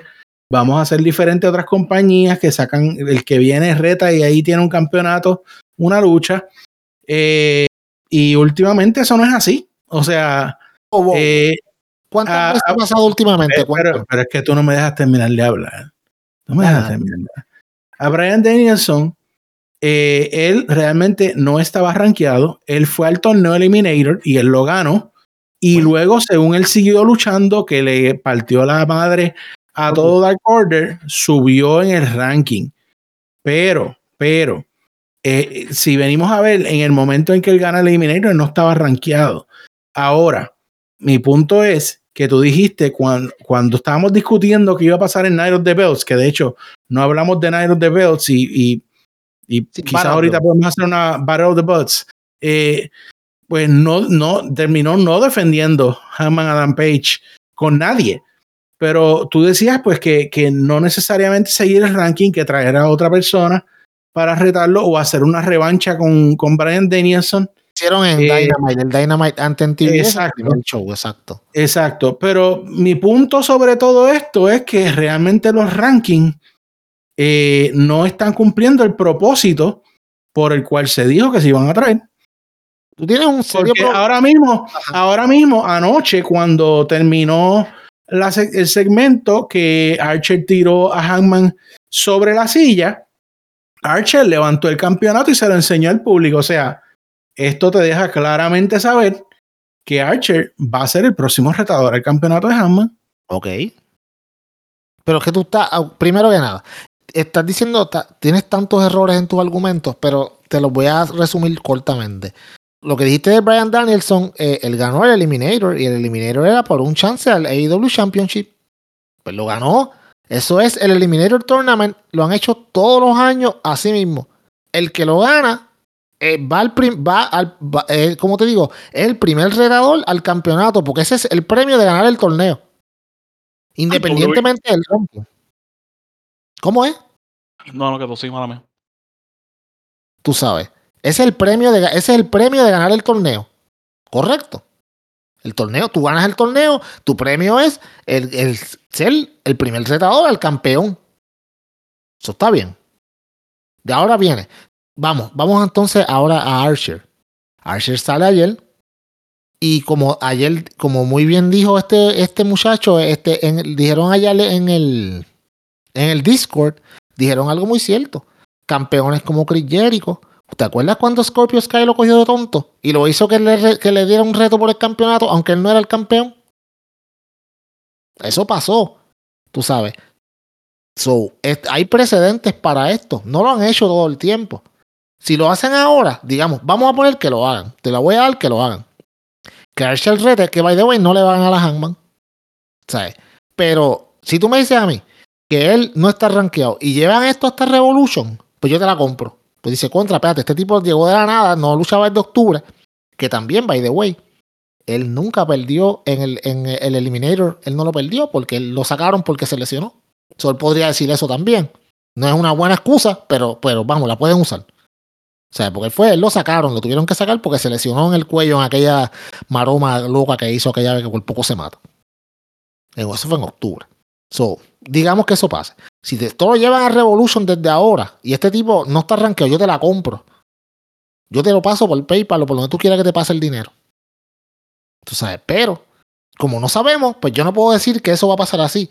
Sea, si es un, un de estos de par de semanas y, la lucha va a ser en Beach Break y viene en Beach Break y, y Hangman le gana, los dejan, qué sé yo, luchando media hora y, se dan hasta en la madre y Hangman le gana, le gana y se acabó lo que se daba, pues mano, pues tú sabes que fue un feudo interino que Hangman dijo, no, a mí no me importa el ranking, yo quiero pelear con este tipo porque sí. Sea, que no sería la mejor idea, pero si lo hacen, pues mano, tú sabes, están en su prerrogativa y ahí tú tienes razón.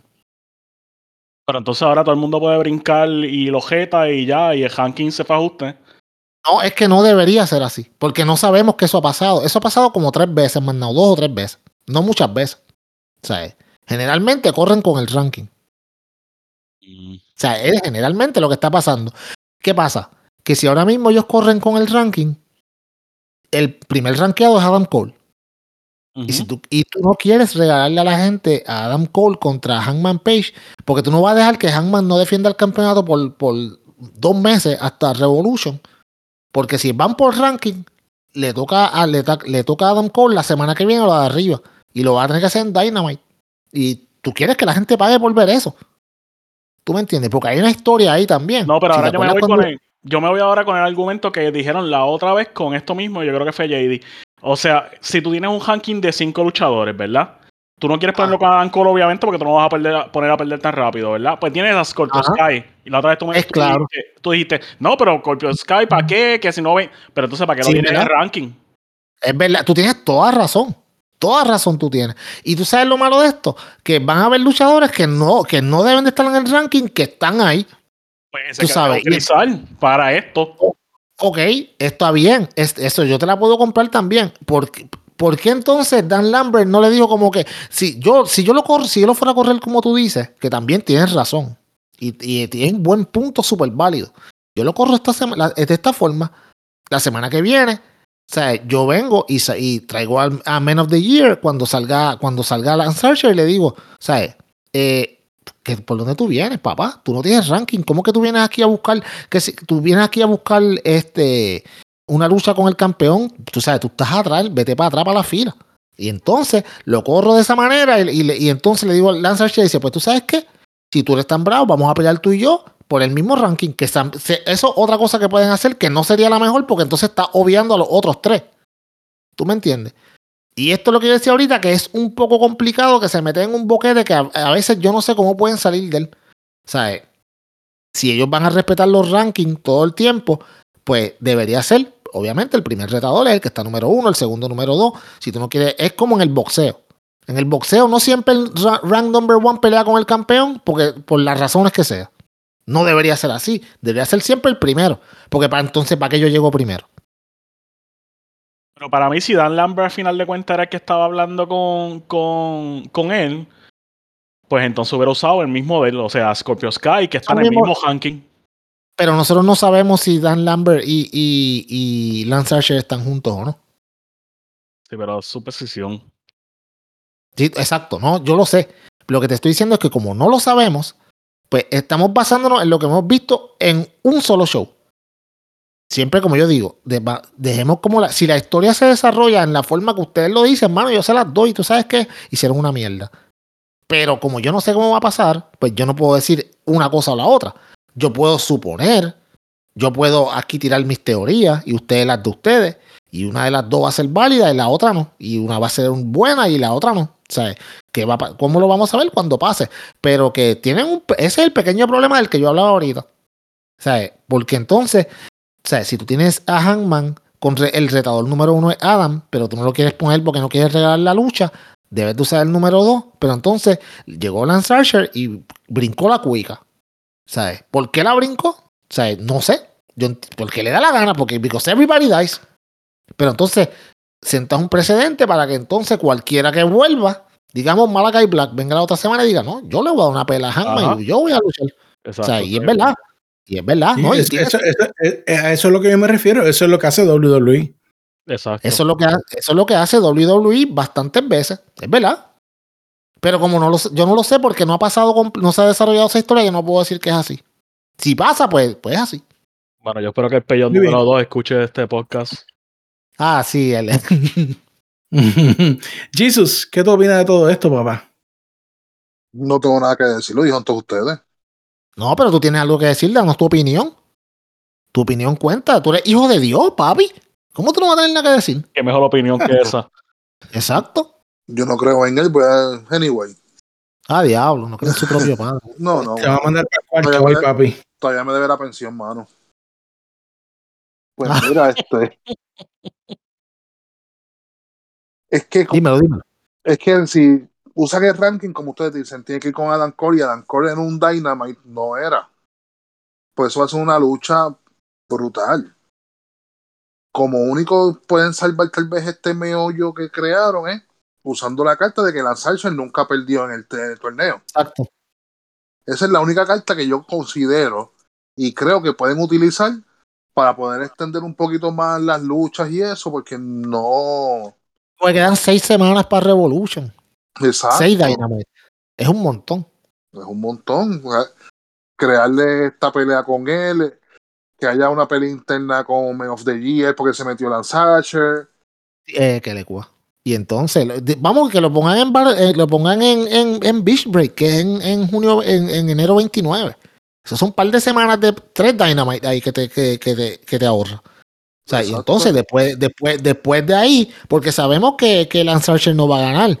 Y, y lo, lo- ahí lo que yo, ahí, lo- ahí entonces lo que, lo que yo hago es que si como Lance Archer no le va a ganar a Hangman, pero tú no quieres tampoco destruirle stock a Lance Archer, pues entonces pones a Lance Archer después de eso en, en, en, qué sé yo, en, en un ángulo con, con eso mismo, con Men of the Year, en el cual eh, tú sabes, el problema con AEW, mano, yo venía pensando eso ahorita, es como que, ok, tú tienes tanta gente que son buenas que cuando tú pones a alguien a perder, tú dices como que, pero es que este tipo no puede perder porque, o sea, y, y es bien complicado, mano. Complicado, sabes. complicado. Es Pero fíjate. complicado. Tal vez, si ponen un ejemplo, ponen a Lance Archer a pelear con Hangman, que eh, Archer pierda por culpa de Men of the Year, que se intervengan o pase algo, y ahí pues puedes crear también un poquito de más historia para seguir extendiendo los rankings. Y Porque si no, hay, hay- hay- ellos tienen, al- algo tienen que hacer, tú sabes, porque están, Sí. es- ese- es- este, esto es un problema que, que tienen que resolver de una manera creativa sin que, sin que dañen la esencia de lo que son los rankings. Yo estoy con JD en esa. Claro que yo no quiero que los dañen, pero tam- tienen que hacerlo creativamente. Suelta ahí, amigos.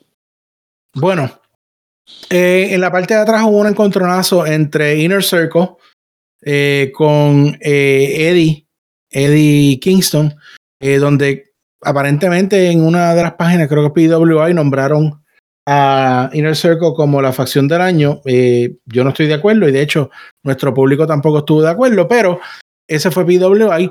Y eh, hay un encontronazo donde Eddie pues tiene, está teniendo esta riña con Jericho y dieron indicios de que Inner Circle eh, se está cansando de esto, específicamente Santana y Ortiz, eh, quienes son bastante amigos de Eddie. eh, y no sé, pero esto puede ser el principio del fin de Inner Circle. Creo que sí. Creo que ya es tiempo. O sea, eh, creo que ya, creo que ya corrieron, eh, ya corrió su tiempo. De hecho, creo que, que ya está un poquito pasado de tiempo. De que, de que Inner Circle se disbande. ¿Por qué? Porque el ángulo que van a correr, que ya empezaron a correrlo y es el perfecto, es que Inner Circle, eh, Chris Jericho is holding back los miembros del Inner Circle, especialmente Santana y Ortiz. Sí, él les dijo, ustedes no son campeones por culpa de Jericho. Es la verdad. Y él, de hecho, él no solo, e, esto fue un, shoot porque él también lo dijo en otra entrevista, ¿sabes? Que le hicieron, le dijo como que tú sabes, Santana y Ortiz no son campeones porque Jericho los está aguantando, o sea, porque están en esta facción y no hacen y no pueden hacer nada porque siempre están atados a Jericho. Y yo creo que yo creo que es la mejor manera de no solamente sacar un feudo entre Jericho y Kingston que debe ser fuego, pero a la misma vez que, eh, que le metas el, el, azote en las nalgas que necesitan Proud and Powerful para que se pongan las pilas y ganen ese campeonato, que ellos tienen que ser los futuros campeones, los próximos campeones en pareja, no hay break. Tienen que ser ellos. O sea, tienen que ser ellos. Crepo, ¿opinas igual? ¿Se debe romper ya el Inner Circle? hace tiempo. Hace tiempo. Ah, Chacho, ese, ese grupo a mí me encantó desde el principio porque hello, es Jericho, es Santana Ortiz, o sea, es un grupo buenísimo. Pero, mano, ya, ya es demasiado. Hace, pero hace demasiado de tiempo que te viene a romperse Santana y Ortiz. Estoy loco por verlo con esos campeonatos. Y siempre por algún tipo de ángulo que tiene que ver con Jericho o tiene que ver con algo de Inner Circle. Atrás y atrás y sigue ganando gente diferente en los campeonatos. Y ellos nada que. chacho, pero hace demasiado de tiempo que tienen que romper eso. Y sí, son tres años que lleva esa facción. Sí, es mucho, es mucho, de verdad. Sí, es mucho, es mucho. Muy bien, y además, eh, algo que, perdón. Ah, no, no, no, no, que te iba a decir, disculpa, sí, Gis, te doy la palabra ahora. Y además que, mano, si tú, si tú rompes esta facción, que muchas veces, que ha pasado desde siempre en la lucha libre, le da un break para que todas estas personas se desarrollen en los pues eventualmente, o sea, ya Sammy ganó el campeonato TNT, eh, Proud Powerful ganan los campeonatos en pareja, whatever, y eventualmente, mano, si tú quieres hacer una reunión de ellos de aquí a un par de años, la puedes hacer y tú sabes, everybody's gonna be happy, ¿sabes? Pero ahora mismo tienen que, tienen que, tienen ya, yo, ya suficiente. Y Jericho, tú sabes cómo yo soy de con Jericho, pero creo que ya es suficiente. No tiene que quedarse un ratito en la casa ya, por lo menos un par de meses. Sí, sí, sí. No es irte una semana, no es irte una semana. Tú tienes que irte por lo, menos, por lo menos cinco o seis meses, tú sabes. Para que la gente te extrañe, no como el atorrante de Cody Rhodes que se vaya a la semana, vuelve, maldita le sea la cara. Oh, Dale, Jesus, dime, dime. Jesus. Pues mira, a mí no me gustaría que se rompiera, pero es tiempo.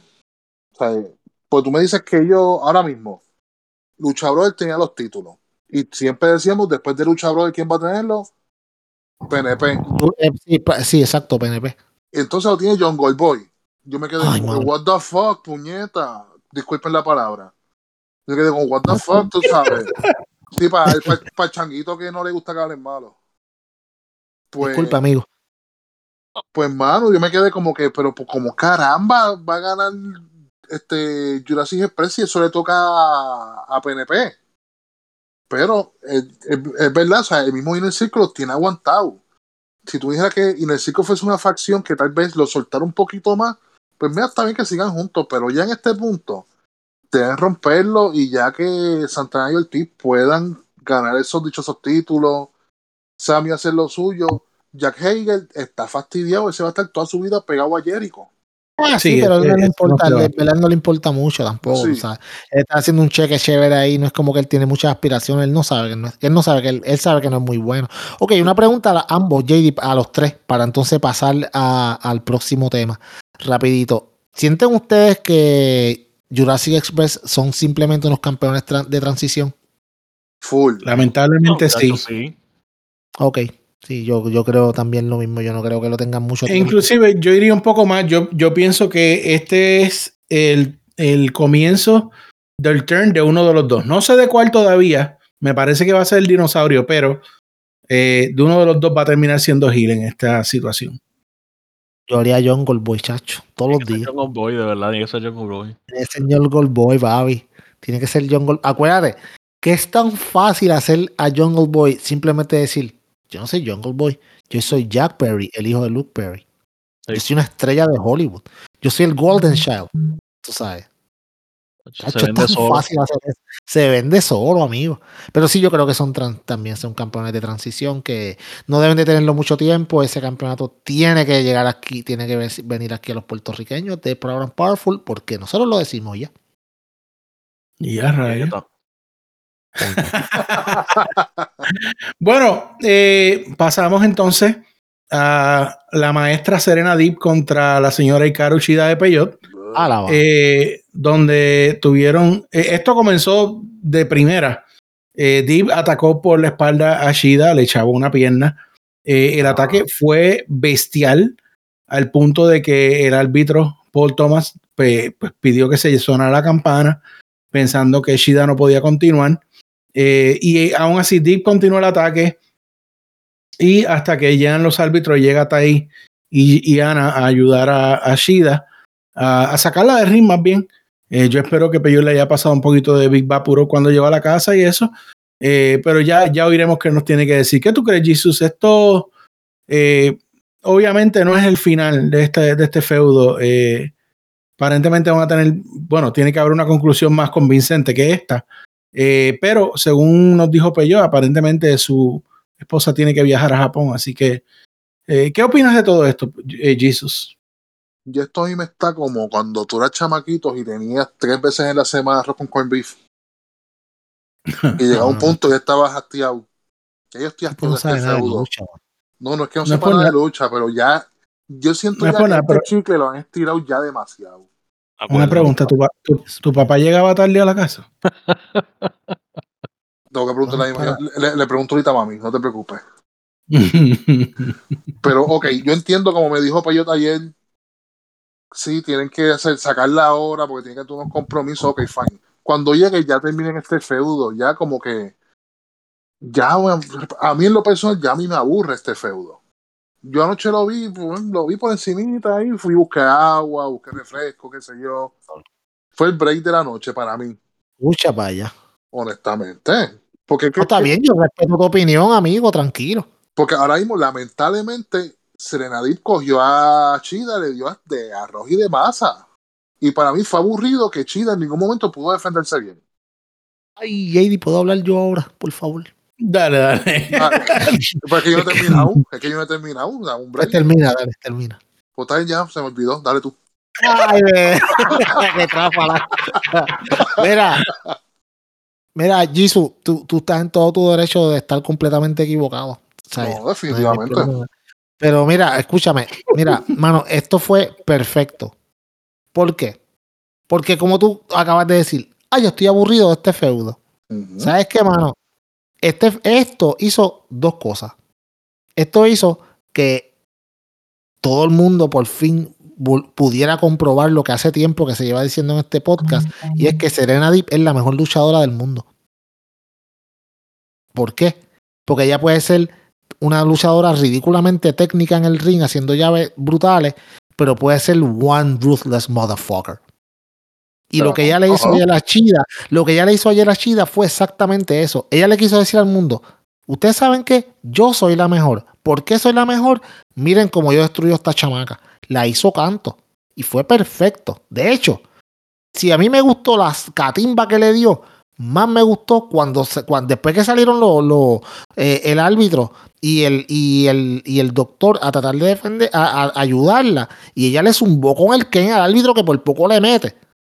Y le, y le dijo al doctor como que salte de aquí y le cayó a azotes en la, en la misma pierna con el kendo stick que hasta que se lo esbarató encima. Brillante. ¿Por qué? Porque ahora mismo tú le estás diciendo al mundo, yo tengo la mejor luchadora en el mundo ahora mismo, la tengo en mi roster. Ay, no es la campeona. Esto es para que vean que tú no necesitas ser el campeón para ser el mejor. Definitivamente. Hay gente que son campeones y no son los mejores y no hablar de Roman Reigns. Ah, bueno, bueno, pues, es verdad. Pero no, no estamos eh, Al ser deep, ¿no sería un fatherfucker? Mm, Crespo, dime, diga, sálgame de este. Sácalo del boquete este, ay Dios mío. Mano, eh, para mí yo estoy con Jesus en esto. O sea, son, son tremendas luchadoras, dan tremendas luchas. El segmento no estuvo mal, porque realmente no estuvo mal. Estuvo muy bueno, pero. Ay, ya. O sea, es demasiado repetitivo. Llevamos mucho tiempo con esto también, ya. Hay más mujeres en el roster. Que No, lo, que va a pasar es que, acuérdate, si Shida se va a ir para Japón, pues Después, Deep sí. va a seguir, Deep va a seguir haciendo su pelea y en el menos momento indicado, pues, bien, después que no sean, pero si después que no sean dos semanas como Cody, Una No. que- no quiero escuchar. ¿Qué tú ibas a decir, eh, eh, Crespo? Pero, ¿Qué tú ajá, ibas a pero decir? a lo que te voy es, ajá, si no, si no hubiera sido porque ella tenía que irse, pues hubiera sido otra semana con otra pelea de ella, y entonces en dos semanas, otra pelea de ellas, y en dos semanas más, otra pelea de ellas, y aunque luchan buenísimo y son entretenidas, pues llega el momento que por más que tú te por más que es bueno que sea un steak o un churrasco, si tú te lo comes toda la semana o cada dos veces a la semana, es como que empacha.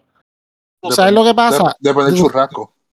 Bueno, sí, exacto. Bueno, Mira, noches. Mira, escúchame que te iba a decir.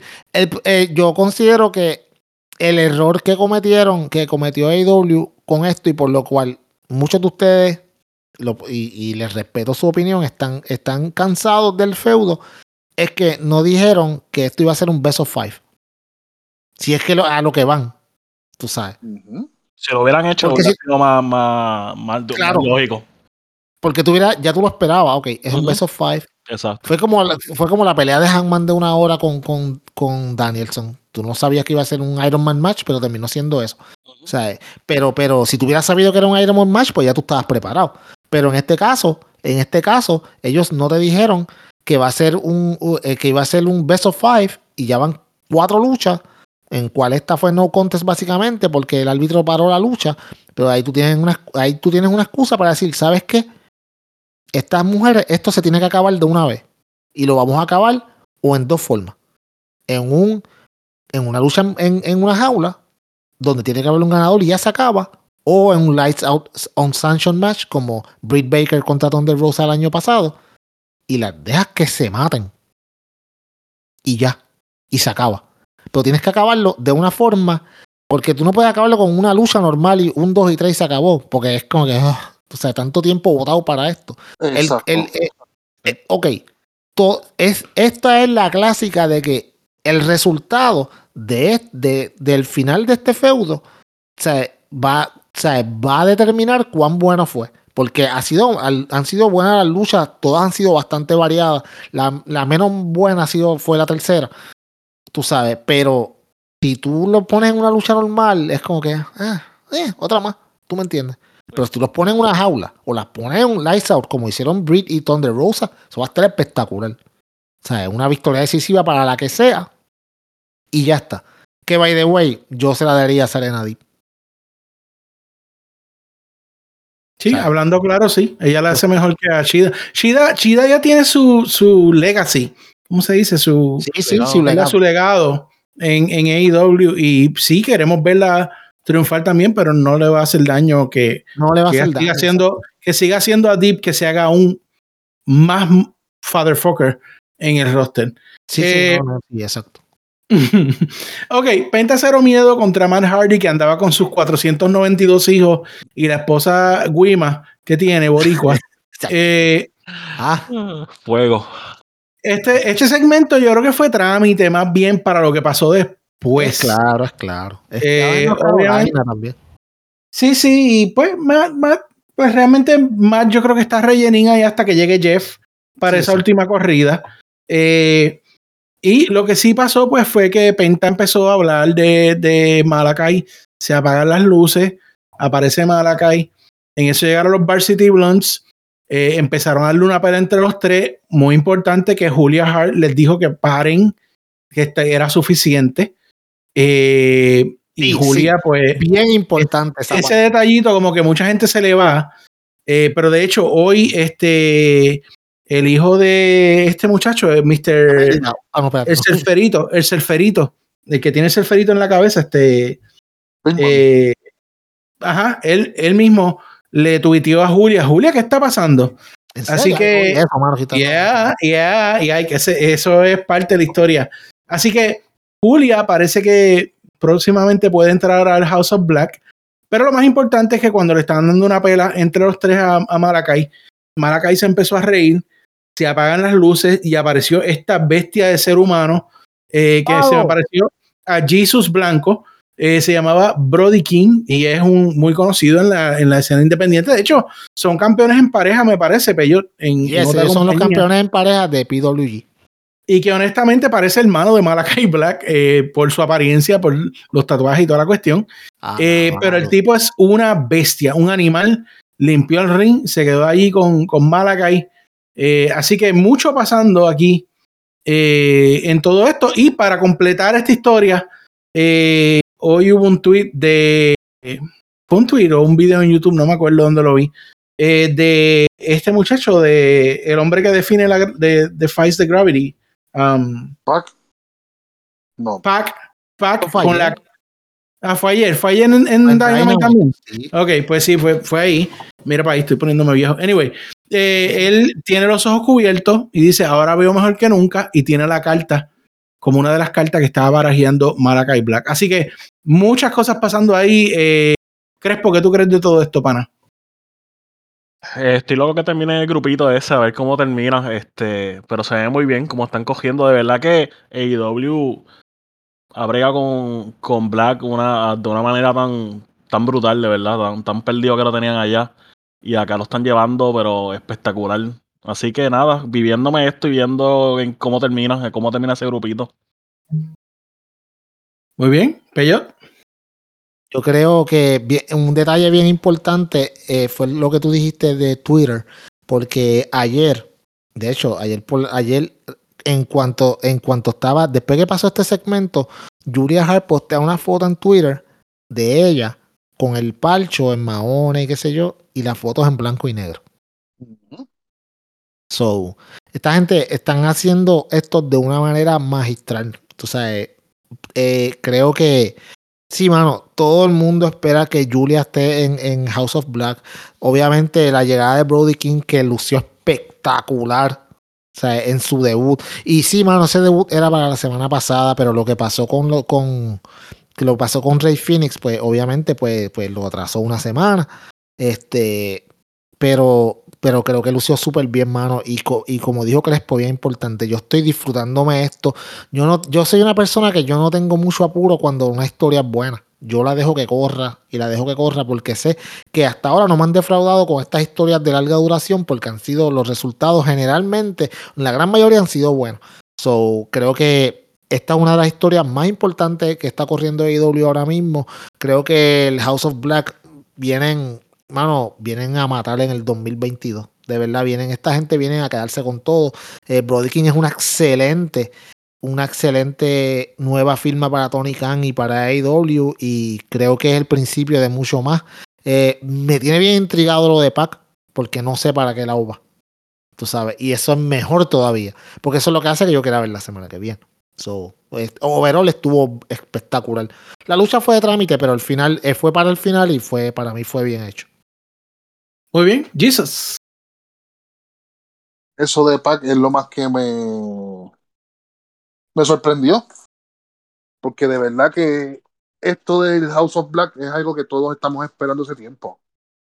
Desde que empezó con la cuestión de las cartas, su primer discípulo que tenía, que sacó un video de un primer discípulo que no sabía quién era. Y de verdad que esto una, esto va a ser una buena facción. De eso no hay duda.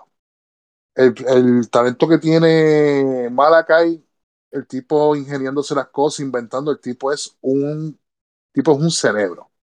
El tipo está muy, muy, muy por encima. Y vamos a ver, pero por lo menos, como les comenté hoy, que después pues, fue que dio la idea, una pelea entre Malakai, Pac y este otro muchacho nuevo, con Lucha Brother y otro muchacho que tú mencionaste, Peyot. Una lucha así sería, wow, Dios mío. Sí, sí, Sí. sí, si Pac, si Pac traiciona al Death Triangle, no lo dudes que ellos traigan entonces a Bandido y sean los Lucha Brothers y Bandido contra, contra Black y entonces este Brody King y, Brody King. y Pac, que sería un. Buah, chacho, olvídate, mano.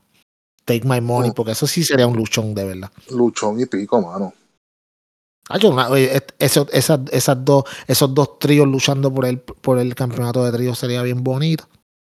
Ya estoy loco que saquen el dichoso campeonato. Eso viene, eso viene, eso viene, eso viene este año. Tiene que venir. Hay demasiado trío ya.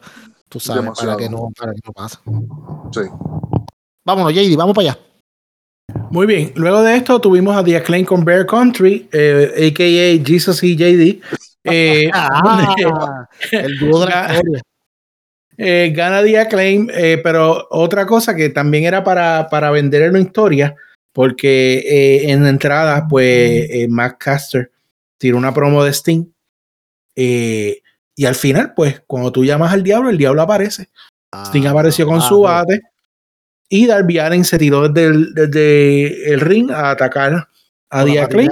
Au. Le dieron una senda pela.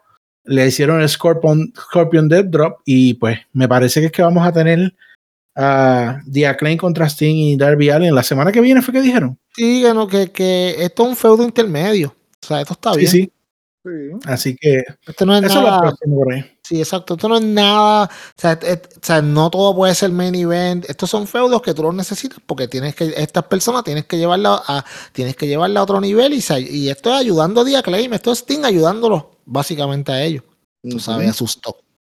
No hay mucho más que decir ahí. Jesus. Muy bien. No, es. Como tú dices, esto es una ayuda para The Acclaim que para mí, yo no sé, pero cuando ellos terminaron la lucha, este Max Caster empezó a, a tener como que un acercamiento con los con los fanáticos. Y yo, "Mm, no sé que este se estará cambiando, estarán cambiando a, a faces ellos próximamente. Eso tú sabes que eso va a pasar. Eso tú sabes. Eso se llegar. sabe, sí, eso, eso va a llegar. Pero yo creo que Sí. todavía tienen tiempo para seguir de Hills, porque de verdad es con su con su chanteo, eso es un vacilón. Exacto. Yo no lo tiraría todavía, yo le daría un poquito No, más de tiempo. Un Pero tiempo. Sí, sí. Y eso es una ¿Cómo buena fue? pareja. Crespo, que tú dijiste? No, que tienen que darle más tiempo de heel. O sea, ellos van a hacer face, eso sí o sí. Pero tienen que darle más tiempito de, de, de heels y ser un poquito más dominante y subir un poquito más los rankings y qué sé yo. Pero esa pareja es lo máximo de verdad para mí. Pero para, yo te digo una cosa, eh, yo creo que sí deben de darle un tiempo más de heels, porque si los rumores que están corriendo por ahí se, se materializan y Shane Strickland, que es Swerve, eh, Isaiah Swerve Scott, llega a AEW, eh, se va a complicar Max Caster. Porque Shane Strickland es un, un rapero de verdad, no es un pendejo, tú sabes. Entonces, entonces, pues ahí yo creo que tú debes de darle, como te digo, un tiempo más de, de, de que el tipo pueda tirar todo lo que tiene, porque él tiene material para darle por ahí para abajo, porque todas las semanas se puede inventar algo independiente, dependiendo de donde esté. So, pero si llega, si llega Shane Strickland y, y llega, no llega solo, están diciendo por ahí que viene con un corillo eh, de Ring of Honor, que eh, tú sabes que puede ser que ellos lleguen, que sea otra facción más. Yo no sé cómo dónde carajo este tipo va a meter tanta facción, pero, pero se le complica un poco a Max Caster, porque si llega un rapero legítimo, que él es bueno, pero, pero si llega uno que es mejor, está complicado. Aunque puede ser que lo ponga a él a mejorar todavía, todo, todo es posible. Pero a mí me encanta The Acclaim. Luisito, y Luisito sabe que nosotros somos Marks The bien duro. So, este, yo creo que un tiempo más de, de Heels está bien, porque el face turn viene sí o sí, porque es que la gente lo va a pedir. Ah, eso sí, hay que chequear en Twitter que si abren un un, un PayPal o algo para el radio, bendito que sin descogió el radio y se los partió, mano. Ay, yo le metí un montón de azotes con el bate, ¿verdad? Ese que él lo compró en Black Friday, mano. Ah. Vamos a una colecta para, para enviárselo para allá en nombre de EDC, eh, EDC Podcast. Ah, mira, JD, ante- perdona, antes, antes de que pasemos el, lo que yo la, en la facción que aparentemente viene para, para AEW, que se está rumorando, no es seguro, pero he escuchado rumores par de ellos, es, es Shane Taylor Promotions de, de Ring of Honor, que son unos hijos de puta. So, si ellos con Swerve, que son dos panas, vendrían, papi, se vendrían, son, vaya, son cuatro negros que vendrían matando, pero matando. En verdad, Shane Taylor es muy bueno en promo y Swerve también. So, creo que. pero, ¿sabes? Esto es adelantándonos. Yo digo que esto es lo que podría pasar si ellos llegan. Todavía no se sabe eso. Vamos a seguir. Muy bien. Bueno, ya para terminar el show como tal, eh, la defensa del campeonato interino de TNT entre Sammy Guevara y Daniel García, eh, donde esta lucha fue un sendo luchón y donde, para mí, si usted me pregunta, Daniel García demostró ser el mejor luchador sobre el ring eh, que el mismo Sammy Guevara. Obviamente estaban afuera Jericho y Kingston con todo este show que ellos están haciendo. apareció en un momento 2.0 ah, para atacar a Kingston y a Jericho. Eh, Guevara logró aún así pues defender el título. No me sorprendería que veamos a 2.0 contra Jericho y Eddie Kingston y de ahí pues se desarrolle ya bien la, el feudo entre ellos dos. Pero por ahora Sammy Guevara sobrevivió otro día como campeón interino hasta que vuelva Cody, que me imagino que pues ahí será la unificación de esos dos títulos y pues no sé, algo me dice que será un sobrebooking. Es que es, demasiado, pero, pero dime tú, eh, Jesus, ¿qué tú piensas de todo esto? ¿Te gustó la lucha? ¿Crees que Sammy le mete, no sé, dime, dime, ¿qué opinas? Mira, yo, yo soy fan de Sammy, no lo voy a negar pero en esta lucha no lució como él siempre luce. No sé si fue que Daniel García lo dominó demasiado, que también es un buen chamaquito, también le mete muy duro. Pero, mano, para mí no fue la mejor lucha de Sammy, no fue la mejor noche. Y necesito que ustedes me iluminen, porque yo no vi Battle of the Belts. ¿Qué carajo es esto del campeonato interino, mano? Dile, eh, oh. Peyot, eh, refrescalo con tu sabiduría, por favor. Es una mierda que se inventaron, en verdad.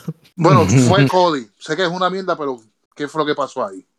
Tú sabes lo que pasa, que eh, en Battle of the Belt se supone que hubiera sido eh, Cody contra Sammy Guevara la, la, la, la revancha. La revancha. Que, by the fue otra estupidez, by the way, también. Eso no debió ser nunca. O sea, pero vamos, esta era la lucha que iba. Obviamente, Cody le da COVID y entonces pues no puede luchar. Ah, ok.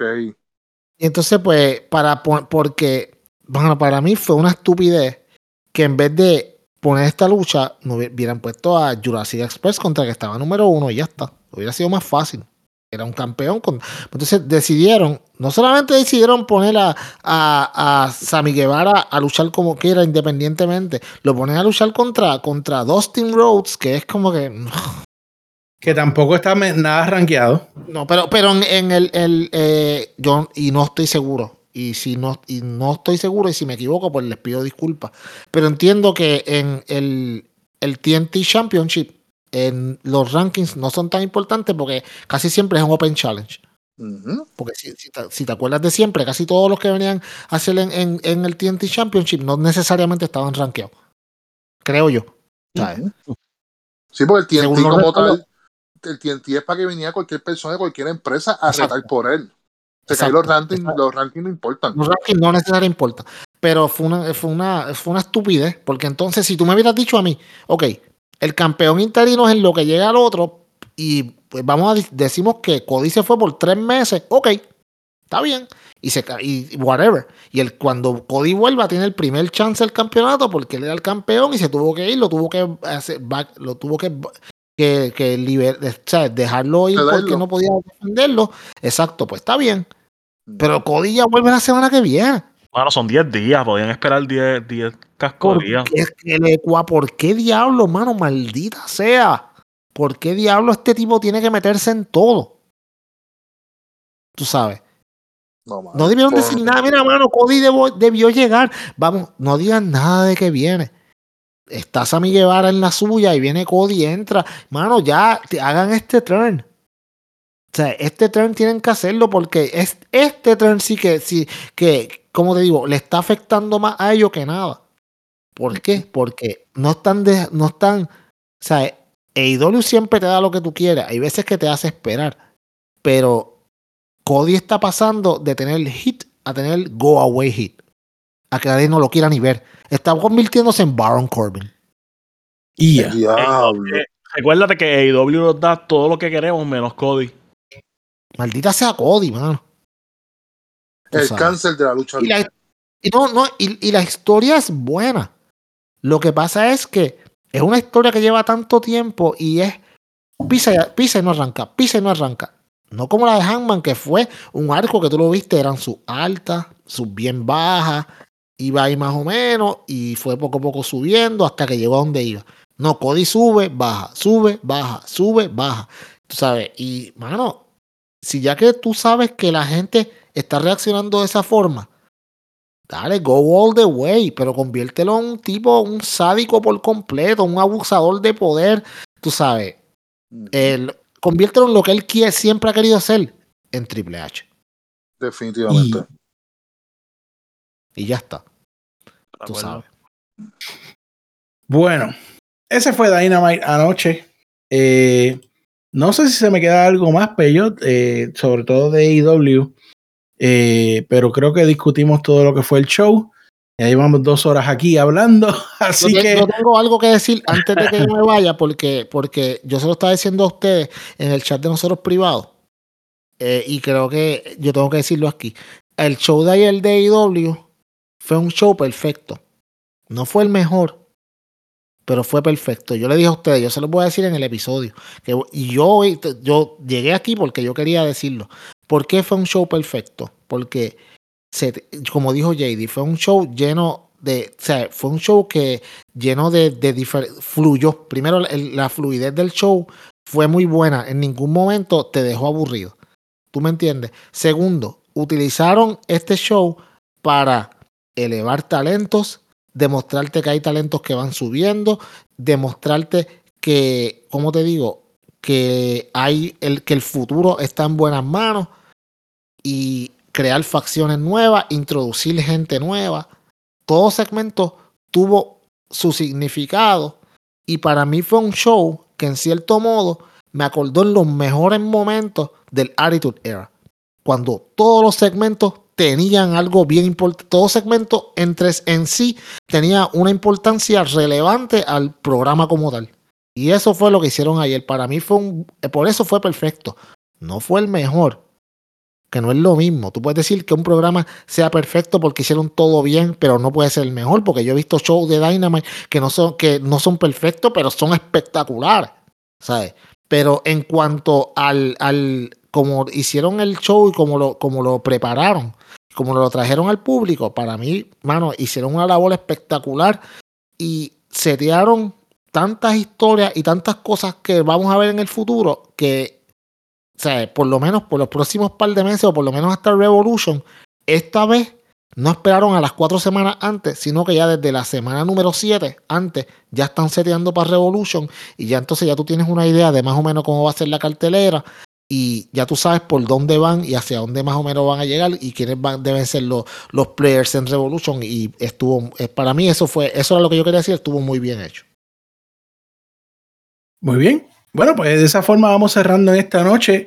Yo quiero agradecerle completamente al señor Peyot eh, que llegó ahí, pero específicamente le agradezco al señor Crespo y al señor Jesus que se pusieron dispuestos hoy para cubrir, ¿verdad? Sabemos que el Luisito, Belito, lo tenemos enfermito, esperamos que se mejore, Mal pero eh, bueno, sí, ¿verdad? Porque También. tú sabes. Pero eh, le doy las gracias, muchachos. Gracias por estar ahí y por siempre, como siempre, escucharnos y también a todos los demás muchachos, a Jagger, a, a- a, um, el viejito de allá, Sí, sí. A Peyot 2. a la, a la Cosmo, Un hombre inteligente ese tipo, ese tipo un hombre inteligente. a todos los que nos oyen y muchas gracias. Esperamos que este año pues pueda correrse más la voz y que sigamos creciendo. Eh, les dejo para que digan unas últimas palabras, eh, señor Crespo, luego Jesus y Peyot, tú nos llevas a casa hoy. Nada, gracias, gracias por invitarme, que sea la primera de, de muchas veces. Este, y pues disfrutando esto, muy bueno, de verdad. Gracias por, por tenerme aquí. ¿Y su? Ah, mala mía. Te está orando. Pide, échanos la bendición. Pues gracias a todos nuestros escuchas allá desde Arabia Saudita, desde Dubai que nos escuchan por ahí abajo. Muchas gracias a ustedes por su apoyo. Buena gente. Sí, sí. Sí, sí, sí. Rusia. Seguro. Putin nos escucha, me escribió un mensaje, me un mensaje ahorita que nos escucha. Pues gracias por la invitación y pues este, esperemos que este nuevo año sea lleno de cosas buenas para todos nosotros y nuestros oyentes y pues que sigan bien. Bueno, Muy bien. yo yo, yo quiero agradecerle primero que nada a Crespo y a Jesus porque eh, en un momento dado durante la tarde esto estaba como complicado y yo como que, mano, diablo, empezar el año así está bien terrible, pero eh, estos dos caballeros dijeron que sí, mano, no, eh, rápido setearon y no he escuchado la primera parte, pero si fue como la segunda, sé que fue excelente. So, mañana temprano yo voy a estar bien ready para bajar el episodio para escucharlo porque pues me gustó mucho las opiniones de ambos, de verdad, este Crespo eres el duro, en verdad. Y Jesus, pues tú eres eres, el papá de todo esto, papi. So, de verdad, agradecido por los dos. JD, pues, hermano, tú eres, el, tú eres el que manda, que carajo, aquí se hace lo que tú digas.